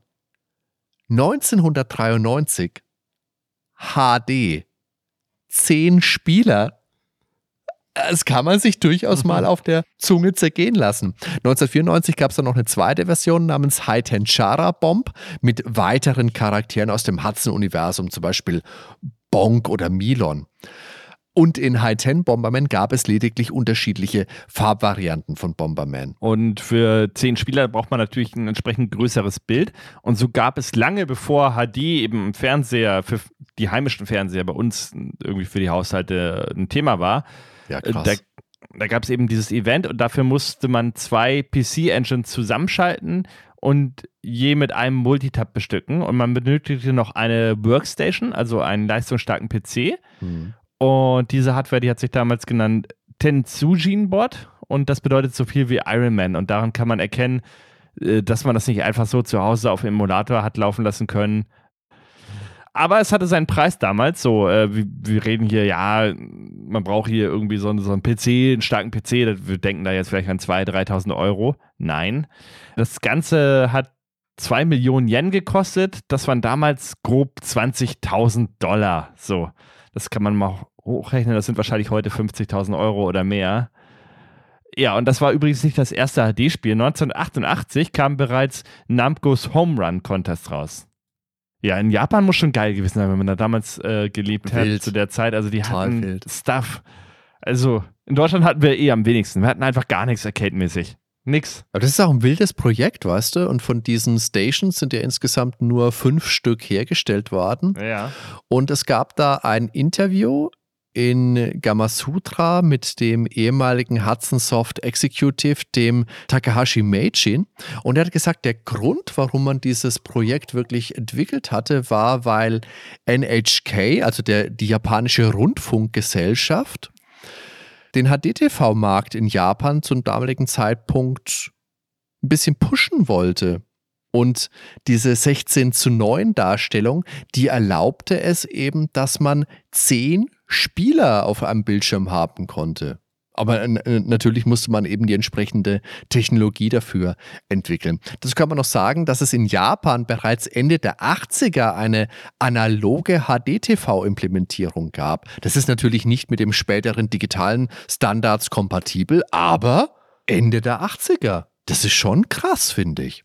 Mhm. Am 22. März 1995 wurde dann in der Spielen mit Medienecke des Studioparks im NHK Broadcasting Center in Shibuya ein fester Platz mit so einer PC-Engine-Ecke für 10 Personen mit einem 55 Zoll HD-Fernseher eingerichtet.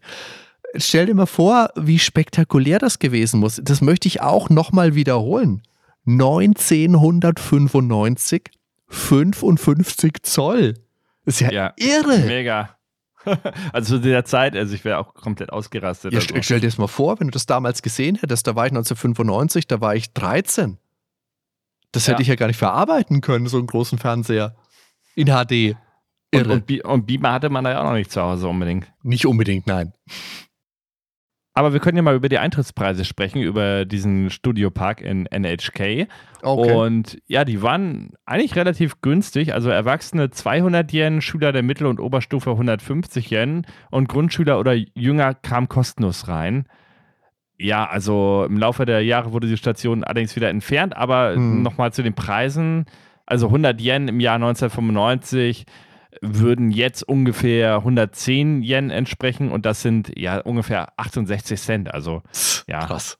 Das heißt, 1,50 Euro hat man dann bezahlt als Erwachsener, ne? Und ja, weniger eben. Das wäre wert gewesen. Schüler. Ja, definitiv. Also, wenn man dann nicht noch für jeden Zock was bezahlen muss, das lohnt sich schon. Und dieses High-10-Bomberman, was jetzt eben in dieser HD-Version kam, das müsst ihr euch nochmal merken, weil das ist später nochmal wichtig, wenn Julian Eggebrecht zu Wort kommt. Das nächste Spiel, Bomberman 94 für die PC Engine, brachte dann ein Känguru-Reittier als Item ins Spiel, das Bomberman einen, ja, einen Treffer schlucken lässt, also so wie ein Extraleben vielleicht. Und das fanden viele Tester damals doof und ich muss sagen, ich persönlich und meine Kinder, wir sind keine Fans davon. Wir spielen lieber die Bomberman-Teile ohne Louis, wie er ja heißt. Ich fand das ehrlich gesagt ganz cool, tatsächlich. Ja, dadurch, dass man halt noch einen Treffer ab kann. Außerdem konnte man neben den klassischen Farbvarianten Bombermännern jetzt auch eine ganz andere Optik wählen. Zum Beispiel so einen Mac oder einen gebrechlichen alten Bomberman mit einem langen Bart oder mit dem coolen Irokesenschnitt und sogar eine Bomberwoman. Wie nett! Ja, und davon gab es dann auch eine Version für das Mega Drive, nämlich Mega Bomberman und via mhm. Multitab erstmals eben auch einen Vierspieler-Modus für das Mega Drive. Am Spiel gab es in der 1294 Videogames einiges in Kritik. So bemängelt Robert Zengerle, dass interessante Items fehlen. Also zum Beispiel die Handschuhe oder Speed-Up gab es dort wohl nicht mehr. Mhm. Und ohne die Dinos kann man auf jeden Fall auch keine Bomben über die Mauern kicken. Und somit ja, ist da auch eine Menge Taktik dann aus dem Spiel herausgenommen. Ja, da gab es tatsächlich eine Wertung, die war relativ schlecht mit 64 Prozent. Ja, ist krass. Und er wunderte sich auch über die hohen Tests der Konkurrenz teilweise. Also da waren die auch teilweise wesentlich wohlwollender. Zum Beispiel in der Megafun wurde das Spiel mit 85 bewertet und eine Note 2 gab es in der Gamers und die Technik wurde dort allerdings auch bemängelt. Spannend ist allerdings, dass es mit Mega Bomberman auch ganz anders hätte kommen können, weil auch Factor 5 saßen damals an einem Prototypen für einen Mega Drive-Ableger. Sag mal, Julian, was hätte uns denn da eigentlich erwartet und was war euer Anspruch für einen Mega Drive Bomberman? Ach ja, das gute Mega Bomberman. Was war unser Anspruch? Wir wollten, wie wir es eigentlich immer gemacht haben, sowohl auf dem Super Nintendo als auch auf dem äh, Mega Drive, die Kiste natürlich so gut wie möglich ausnutzen. Und wir waren gigantische Bomberman-Fans, alle miteinander, allen voran ich. Waren gigantisch große Bomberman-Fans auf der PC Engine, also auf dem Original, auf der Originalplattform von Bomberman. Und auf der PC Engine konnte man das Ganze maximal zu fünft spielen. Aber in Japan gab es auch eine Version, die eine sogenannte Roadshow-Version war. Das war ein HD Bomberman, da hatten die irgendwie, hatte Hudson Soft es hingekriegt, zwei PC-Engines miteinander zu kombinieren und dadurch dann praktisch einen HD-Fernseher anzusteuern und dadurch natürlich in 16 zu 9 ein größeres Spielfeld zu haben. Das Ding hieß ähm, High Bomberman und hatte zehn Spieler und das muss ganz fantastisch gewesen sein. Ich persönlich habe es immer nur in der Famitsu ähm, auf irgendwelchen Fotos gesehen. Naja, wir haben uns also, wie gesagt, das, das Mega Drive dann angeguckt in der Beziehung, ähm, weil wir Kontakte mit Hudson Soft hatten und waren gerade kurz davor, fertig zu werden oder waren gerade fertig geworden mit Mega Turrican. Und wir waren sowieso mit ihnen in Kontakt natürlich auch ähm, wegen Super Turrican und diversen Amiga-Projekten, woraus dann unter anderem auch, auch BC Kit entstanden ist, unsere Bonk-Konvertierung ähm, für den Amiga. Naja, und unser Traum als Bomberman-Fans war natürlich für die eine Kiste, auf der äh, das Ganze noch nicht existierte, nämlich auf dem Mega Drive, äh, entsprechend dann die Bomberman-Version zu machen oder die erste Bomberman-Version zu machen. Und von daher eben der Anspruch, ähm, es so gut wie möglich auszunutzen. Und eine der Geschichten, die das Mega Drive gegenüber dem Super Nintendo hatte, war eine höhere Auflösung. Das heißt also, äh, es gab zwar den 256 äh, Pixelbreiten Modus, aber der entsprechend dem, dem ähm, Super Nintendo entsprach und der PC Engine entsprach. Aber es gab eben auch den höher auflösenden Modus mit 320 Pixeln horizontal. Und da haben wir dann gesagt, hey, damit könnte man theoretisch kombiniert mit der Tatsache, dass man zwei von den vier Spieleradaptern reinstecken konnte, also in den ersten Port und in den zweiten Port jeweils einen. Das heißt, maximal acht Spieler vom Input her hinkriegen konnte, mussten wir halt einfach nur einen Trick finden, wie man in dem höher auflösenden Modus das Ganze so hingebogen gekriegt hat, dass halt genügend Spielplatz vorhanden war für acht Spieler. Das haben wir dann gemacht, haben einen Prototypen gemacht. Chris Hülsbeck hat dann auch die Musik eins zu eins umgesetzt von der PC Engine und das Ding war komplett spielbar. Das heißt also, das war im Prinzip das simple, entsprechend Bomberman, ei, jetzt kann ich mich kaum noch erinnern, ähm, ich glaube entsprechend dem Bomberman 93. Das heißt, wir hatten die Kicker mit drin, weil das unser Lieblingsbomberman war zu der Zeit. Das war der Prototyp. Das heißt, mit äh, zwei, vier Spieleradaptern für acht Spieler gleichzeitig spielbar und das war natürlich unser Anspruch. Ansonsten wollten wir es ähnlich dem machen mit Bomberman 93, 94, äh, was auch immer gerade Hudson Soft aktuell da laufen hatte. Aber der große Kicker wäre halt die höhere Auflösung gewesen auf dem, auf dem Mega Drive und die acht Spieler. Tja, wir haben das Ganze hingeschickt und leider, leider, leider zu dem Zeitpunkt hat Hudson auch mit Probe Software ähm, aus England gesprochen und Probe war billiger als wir auf der einen Seite und auf der anderen Seite ähm, versprach, das Ganze schneller machen zu können. Und Hudson Soft hatte wohl nicht sonderlich viel Interesse Interesse am Mega Drive, sondern wollte das einfach nur so schnell wie möglich rauskriegen. Und deswegen haben sich leider, leider, leider für diese 1 zu 1 Umsetzung von Bomberman 94 von der PC Engine, die Probe Software dann gemacht hat, entschieden und die ich persönlich recht enttäuschend fand, weil unser Prototyp alleine, der ja schon komplett spielbar war, bewies, wie viel besser das Ganze hätte sein können. Und im Prinzip hätte es das beste Bomberman werden können, denn ähm, auf dem Super Nintendo konnte man nicht acht Spieler haben. Ähm, du konntest auf keiner anderen Konsole acht Spieler Spieler haben. Also von daher traurige Anekdote, der Prototyp existiert noch und äh, so von Zeit zu Zeit, wenn ich meinen äh, Mega Drive raushole, da packt man den auch mal wieder rein und wir haben es auch mal wieder hier und da gespielt. An dieser Stelle natürlich vielen lieben Dank an Julian Eggebrecht für seinen Einspieler. Und ich muss sagen, dieser Prototyp, der klingt spannend. Also ich würde es gerne mal testen. Zehn Spieler an einer Konsole, das ging dann 1996 auf dem Saturn mit, jetzt haltet euch fest, Saturn Bomberman. Und wie Factor 5 war hier auch die Idee, zwei Multitabs zu verwenden. Es ist natürlich immer die Frage, wie realistisch ist das wirklich, dass ich zehn Spieler vor meinem Bildschirm versammeln kann. Ne? Aber wenn es mal hinhaut, wenn ich mal eine große Feierlichkeit habe oder bei, bei uns in der Disco meinetwegen gab es früher ab und zu mal solche Videospiel-Events. Allerdings glaube ich eher auf dem Dreamcast, ein bisschen später dann. Aber das, ne, also, ne, wenn das geklappt hat, dann ist das wirklich kaum zu toppen.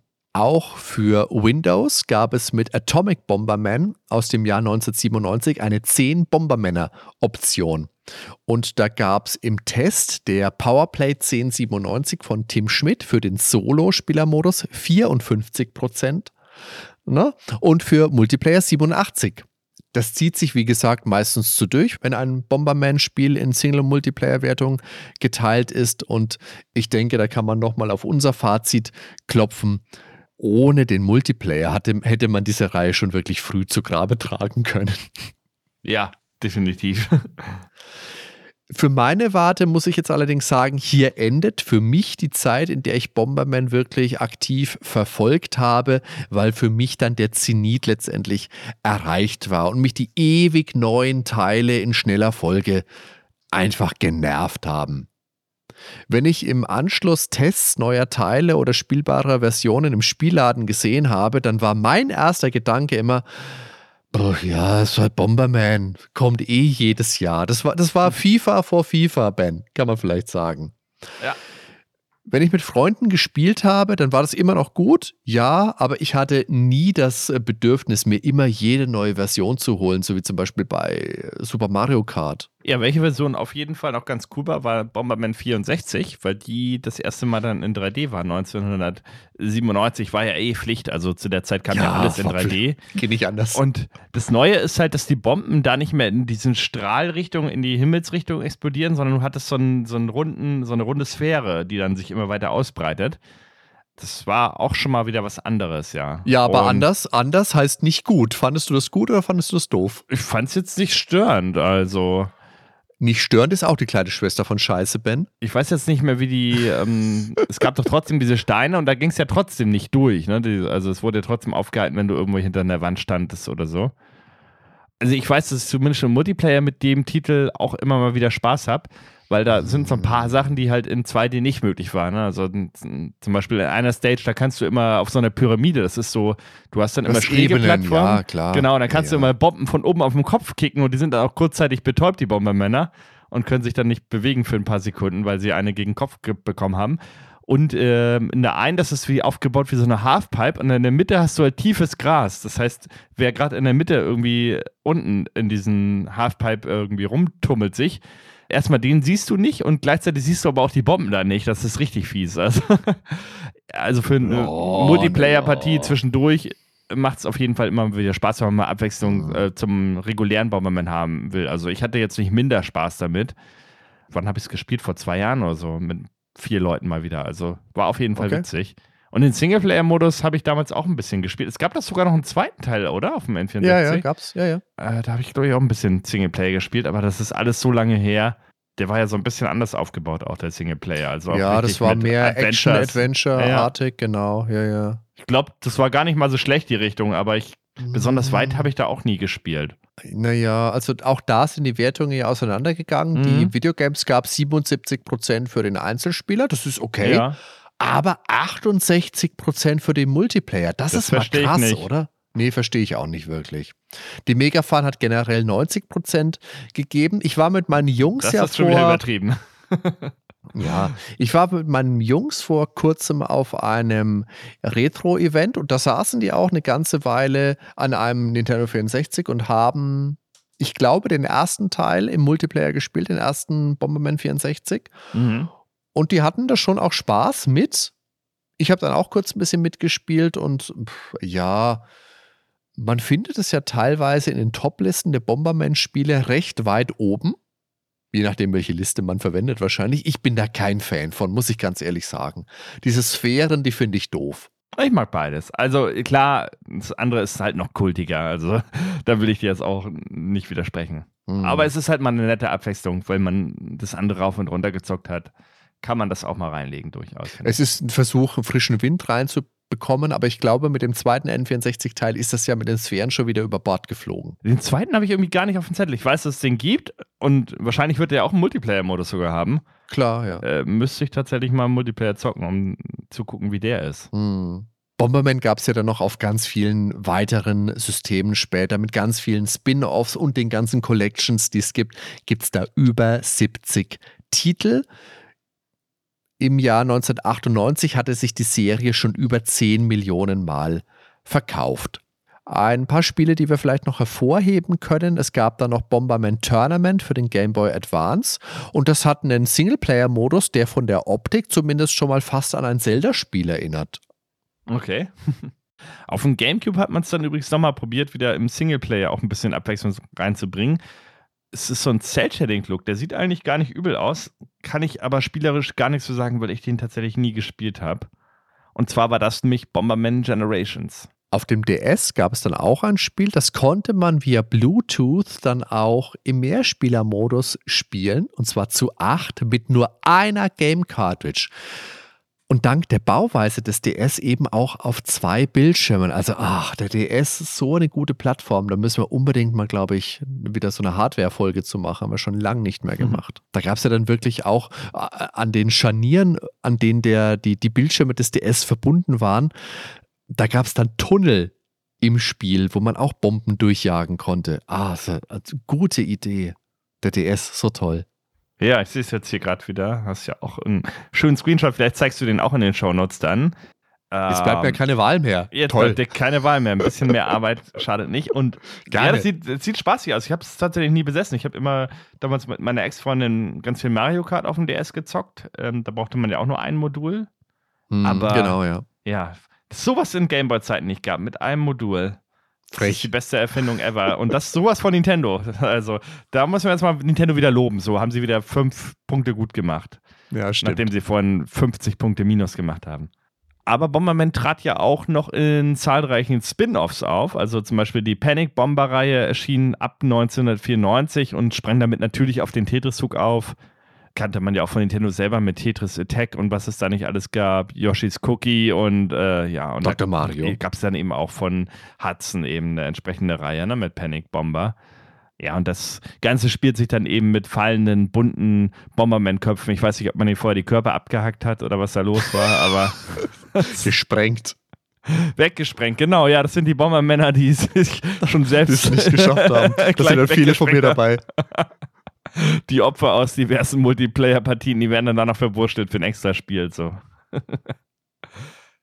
1987 erschien auf jeden Fall von Jalenko und der Mitwirkung von Hudson Soft ein Spiel namens Robo Warrior. Das hattest du, glaube ich, auch vorhin schon mal erwähnt für das NES. In Japan hieß das Spiel Bomber King. Also es ist kein Bomberman, aber eindeutig inspiriert. Ist auch ein Roboter, auch mit Bomben. Der Look ist aber näher an Paw Protector beziehungsweise an der Contra-Reihe. So, wir wollen ja hier beim Original bleiben. Also Pro Protector kann man schon sagen, ist schon viel cooler als Contra. Ah, Bitte dich. Ist beides Benjamin. ah. Benjamin, du musst, du musst wieder in den Keller. Hör's nein, auf. Nein, ich. Doch? Ich bin Probit. Was, du bist Kermit? so. äh, ich, ich bin Contra-Fan, so. Aber es war kein Erfolg und ja, das kennt man heute eigentlich auch eher, wenn man eingefleischter NES-Fan ist. Und dann gab es auch noch für andere Systeme zahlreiche Ableger wie Strategiespiele, Bomberman Wars 1998 zum Beispiel für die PlayStation oder Sega Saturn. Dann gab es Rollenspiele Bomberman Quest äh, für den Game Boy Color 1998, Minispielsammlung Bomberman Land 2000. Und im Jahr 2000 gab es zum Beispiel Bomberman Land für die PlayStation, Puzzlespiele, Panic Bomber 1994 kam das raus, Neo Geo, PC Engine und 2005 dann eben Remake für die PlayStation Portable. Es gab sogar einen Mario Kart Abklatsch, Bomberman Fantasy Race 1998 kam das raus und Bomberman Kart kam dann noch 2001 für die PlayStation. Es sind natürlich alles eher Nischenprodukte und äh, ja, erreichen niemals die Klasse wahrscheinlich vom Original wie ein Mario Kart oder ein Diddy Kong Racing. Die Rechte liegen heute bei Konami, hattest du ja eben schon gesagt. Aber es lässt sich auf jeden Fall grob festhalten, dass Bomberman eine Marke ist, die immer als Spaßgarant gilt. Und ja, da macht man nichts falsch. Also man braucht jetzt nicht mehr endliche Ableger. Es gibt eigentlich genügend Bomberman-Spiele auf dem Markt schon. Äh, was, das ist natürlich nichts, was irgendwie Konami oder Hudson Soft hören wollen, weil ja, ist immer blöd, wenn keine weiteren Spiele mehr gekauft werden. Aber das, was da ist, ist einfach schon perfekt. Zumindest bis auf eine Ausnahme aus dem Jahr 2006. Denn da entschied Hudson, dass es doch eine prima Idee sei, wenn man Bomberman mal general überholen würde, vor allem um den westlichen Spielegeschmack zu treffen. Also zumindest die Idee davon, was man bei Hudson dachte, was der westliche Spielegeschmack sein würde. Ach, letztendlich fand man es halt leider global kacke. Eigentlich sollte man ja sagen, never change a running system. Und für mich macht die Idee vielleicht sogar Sinn, weil ich persönlich, wie gesagt, Bomberman schon nach, äh, sagen wir, Super Bomberman 2 als sehr eingefahren empfand. Ist halt Bomberman, kennst du eins, kennst du alle. Und das halt in einem wesentlich ausgeprägteren Rahmen als zum Beispiel bei Mario Kart. Aber da waren zwischen den einzelnen Ablegern ja auch immer deutliche Sprünge erkennbar. Und da waren auch viel weitere zeitliche Abstände dazwischen, das muss man auch klar dazu sagen. Und Bomberman lebt für uns, das haben wir jetzt ja vorhin auch schon episch äh, besprochen, vom klassischen Multiplayer und den mag ich am liebsten in Draufsicht und mit möglichst vielen Mitspielern. Ja, und das andere Bomberman, was du jetzt erwähnt hast, das erschien 2006 als Bomberman Act Zero für die Xbox 360 und schon die Packung ist nicht besonders ansprechend. Nein. Vor einem rot-schwarzen Hintergrund steht ein düsterer Metallkrieger mit Ketten und Klaue keine Spur mehr von den bunten Chibi-Charakteren, sondern ja, mehr so ein düsteres Weltuntergangsszenario. Ja. Mit Wohlwollen kann man dann noch argumentieren, dass man sich da hat irgendwie inspirieren lassen vom japanischen Boxcover des ersten Famicom Bombermans, aber das ist alles nicht so schön. Ja, das ist halt Look und Feeling, das ist plötzlich alles so ultra realistisch, also fast schon Gears of War-artig. Das war, glaube ich, auch so die Zeit von Gears of War und das wird das Problem gewesen sein. Der Kritikpunkt oder die Kritikpunkte an diesem Spiel waren, lange Ladezeiten, schlechte Kollisionsabfragen, der monotone Look, die schlechte KI. Man hatte plötzlich eine Lebensenergie. Das hatte man ja vorher nie. Nee. Also wirklich alles irgendwie versucht über den Haufen zu werfen. Der neue Singleplayer-Modus folgt dem ersten Bomberman, also Flucht an die Oberfläche aus dem Untergrundkomplex. Äh, diesmal halt realistisch. Ja. War ja auch äh, die Zeit von Batman Begins. In einem frühen Entwicklungsstadium hieß das Spiel auch wirklich mal Bomberman Begins dann. das wäre was gewesen. Zur Kameraperspektive kann man noch sagen, Bomberman Act Zero hat einen Modus, der sich First Person Bomber nennt, bei dem die Kamera dicht hinter die Spielfigur positioniert wird. Also man sieht den Charakter von hinten. Es ist also nicht First Person, obwohl es First Person Bomber heißt. Es ist eher der Third Person Bomber. Ja, es ist halt mehr wie ein Shooter, also im Prinzip die mhm. ähnliche Problematik wie bei diesem damaligen 3D-Ableger schon. Mhm. Und vor allen Dingen gibt es hier einen viel übersichtlicheren Standardmodus. Also, ja. Warum sollte man den anderen nehmen? Das ist jetzt alles schon blöd, ja, aber das ist nicht das Schlimmste an diesem Spiel. Das große Problem ist, Act Zero hat keinen Offline-Multiplayer-Modus. Man kann keinen Couch-Koop spielen. Und da fragst du dich, wie dumm kann man sein? Und die Antwort ist ja. Also ich kann mir noch genau vorstellen, wie, wie der Pitch damals abgelaufen ist. Da kam einer an und hat gesagt, hey, ich habe mal eine Idee. Wie wär's denn, wenn wir den Grund rauswerfen, aus dem die meisten Leute Bomberman überhaupt spielen? Und dann hat jemand geantwortet, ja, ist doch super. Und lass uns doch gleich noch einen völlig gegensätzlichen Look ausprobieren, weil dann laufen wir nicht noch Gefahr, dass am Ende das jemand gut findet. Und dann haben wir sich entschieden, geil, so machen wir das. Ah, und äh, bevor wir es jetzt unterschlagen, dieser Singleplayer, der hat ja auch noch ein letztes Feature, das das gesamte Spiel endgültig zu Grabe trägt, wenn man sich vorher gedacht hat, naja, dem Spiel gebe ich vielleicht eine Chance. Es gibt nämlich keinerlei Möglichkeit zu speichern. Wir haben uns vorhin ja, äh, vorhin hast du ja schon mal erwähnt, die alten Bomberman-Spiele, da gab es ja ein Passwort. Mhm. Hier gibt es kein Passwort, hier gibt es kein Speichern, aber es gibt 99 Levels. Dir bleibt also alleinig die Möglichkeit, und wir sagen jetzt nochmals, Jahr 2006, die Konsole ist die Xbox 360. Die einzige Möglichkeit ist, das Spiel am Stück durchzuspielen. Geht's noch? das ist so lieblos, das ist einfach echt erschreckend. Das Spiel natürlich war ein Desaster. Es gilt als eines der schlechtesten Spiele aller Zeiten. Die Verkaufszahlen lagen früher in den 90ern grob bei eine Million pro Spiel und sind jetzt auf 20.000 eingebrochen. Ja, was soll man zu dem Spiel sagen? Also man muss schon sehr verzweifelt gewesen sein. Also man hat sich halt gedacht, verdammt, wir wollen die Marke wieder nach vorne bringen, damit sie sich verkauft. Man hat halt damals gesehen, gritty und düster war halt in auf der Xbox 360, auf der PlayStation. Klar, war die Zeit. Wie gesagt, Gears of War, bestes Beispiel. Aber es funktioniert halt genau null. Nein. Dann nimmst du halt eine neue IP und ob man dann unbedingt Bomben legen muss und Bomberman spielen muss, keine Ahnung. Aber das ist halt einfach durch die Bank scheiße. Wer hätte es kommen sehen? Das ist was, was ich jetzt nicht unbedingt nachholen muss. Also ich habe es nie gespielt, aber äh, ja, das, was ich davon gelesen, gehört, gesehen habe, das reicht mir komplett aus. Aber das war ja eh die Zeit, in der man eben versucht hat, einige Titel in die Moderne zu heben. Also 2008 kam dann ja Golden Axe Beast Rider, 2005 Altered Beast, 2006 Final Fight, Streetwise, 2009 dann Bionic Commando. Äh, wobei ich diesen Bionic-Kommando äh, hatte ich ja, glaube ich, letztes Mal. Und zwar habe ich da in unserer Unterstützerfolge gesagt, dass ich das mal angespielt habe und fand es am Anfang zumindest gut, aber irgendwie ist es ja dann liegen geblieben, weil sich das nicht mehr mhm. ergeben hat. Aber zu den anderen Spielen kann ich nichts sagen. Also Golden X habe ich das Remake mal auf PlayStation gespielt. Das hatte extrem gute Musik, äh, äh PlayStation 2. Aber die Grafik war natürlich schlechter. Da nicht mehr handgepixelt.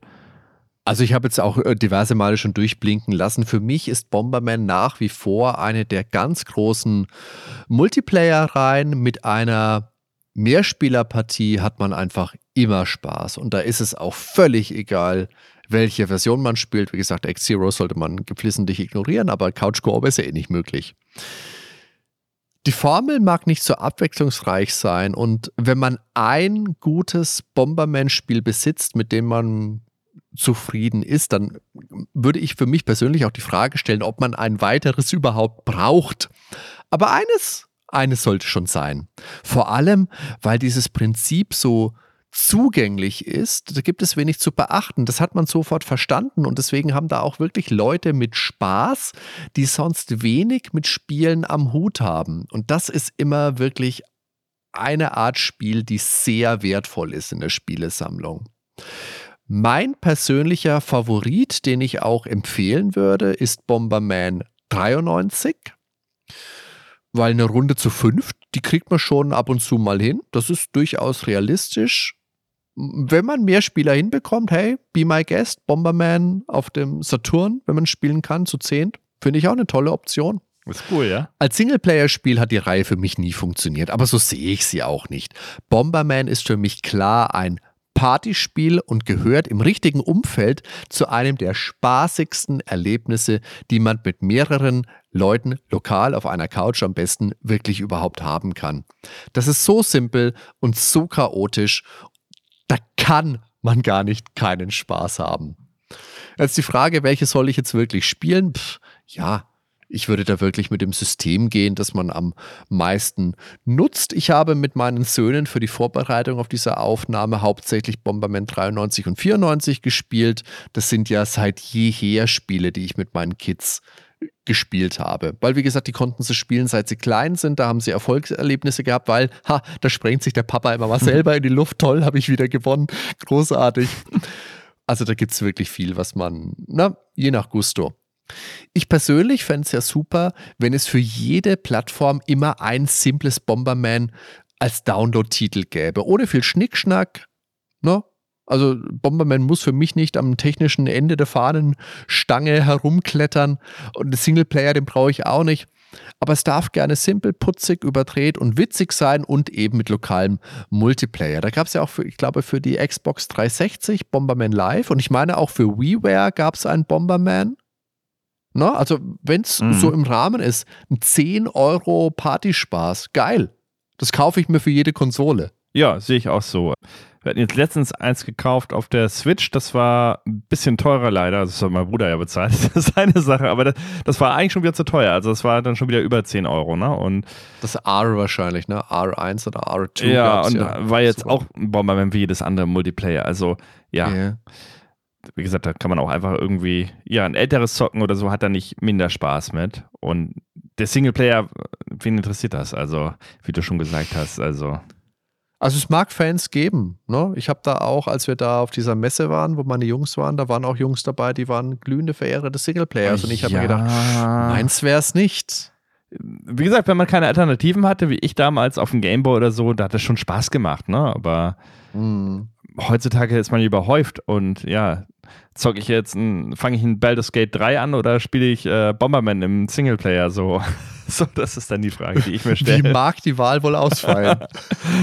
oder zocke ich endlich mal mein Resident Evil 4 Remake durch, so. Also, da gibt es definitiv dann bessere Alternativen für den Singleplayer Spaß. Aber Singleplayer Koop, das will ich ausprobieren, habe ich ja gesagt. Wenn wieder ein Kumpel zu Besuch ist oder so oder mit meiner Frau, muss ich da mal ran. Das klingt eigentlich spielenswert. Habe ich mal Bock drauf. An dieser Stelle geht jetzt auch ein ganz herzlicher Dank an unseren Japan-Korrespondenten, den Herrn Kataoka, der uns bei der Recherche für diese Folge unterstützt hat und einige interessante Details beigetragen hat, die wir sonst wahrscheinlich gar nicht gefunden hätten. Domo arigato. Und an euch Zuhörer natürlich die Frage, was ist denn euer Lieblingsbomberman? Habt ihr vielleicht noch einen Geheimtipp für eine Plattform oder war da jetzt euer Lieblingsspiel schon mit dabei? Oder sagt ihr, hey, ihr spinnt doch, den Multiplayer, der ist doch das allerletzte, den kann man nicht spielen. Singleplayer Bomberman, so will man das spielen. Also lasst uns da gerne Kommentare da. Jetzt ist die Frage, Ben, wo können die Leute denn kommentieren? Ich vergesse das doch immer. Hilfe, Ben tu doch nicht so. Auf Facebook, auf X, auf Blue Sky, wer denn schon den Einladungslink von Hardy bekommen hat, auf Discord, auf Nerdwelten Podcast, unsere Homepage natürlich. Wir haben auch einen WhatsApp-Kanal inzwischen. Ja, bin ich jetzt nicht so aktiv, aber cool. Du kannst doch gar nicht aktiv sein, weil da kann man nur Symbole geben. Ach so, so. also siehst, siehst du mal, ihr, wie informiert ich über WhatsApp-Kanäle bin. So. Wenn ihr auf unsere Homepage geht, dann ist da rechts oben ein Reiter mit Social Media und da findet ihr die ganzen Links und da, da klickt ihr einfach mal wild alles durch. Das ist voll gut. Super Idee. Natürlich freuen wir uns, das haben wir in der Folge schon gesagt, über Support via Patreon und Steady. Da helft ihr uns, Folgen wie diese zu finanzieren, auch mit der Recherche, mit dem Aufwand, den wir reinstecken. Und außerdem bekommt ihr ab der 5-Euro-Schwelle dafür auch monatliche Bonus-Episoden. Juhu! Abseits davon freuen wir uns natürlich sehr, wenn ihr uns auf Apple Podcasts oder auf Spotify hört, wenn ihr uns da eine Bewertung da lasst. Das sind zwei, drei Klicks. Come on, schnell erledigt. Das kann man eigentlich jetzt noch machen, während wir diese Folge hier geschickt in den Hafen zurücksegeln. Haben wir was vergessen, Ben? Gibt es noch irgendwas? Shirts und Tassen? Das wäre nee. doch mal was. Haben wir Shirts und Tassen irgendwo? Benjamin. Ja klar, Merchandise auf Retro-Shirt, die haben wir noch im Angebot. Das wäre doch oh. nochmal was. Jawohl, dann hat sich jetzt ausgebombt, würde ich sagen. Die Lunte ist heruntergebrannt, der Rauch hat sich verzogen. Alles liegt in Schutt und Asche. Das Labyrinth ist gesprengt. Es gibt eindeutig ein, ein, ein Draw. Und dann endet jetzt die Nerdwelt-Episode über Bomberman, Ben. Und ich muss sagen, es war eine Bomben-Gaudi. Bombig. War gut. Bomberman! Bis zum nächsten Mal. Bis dann. Servus. Ciao.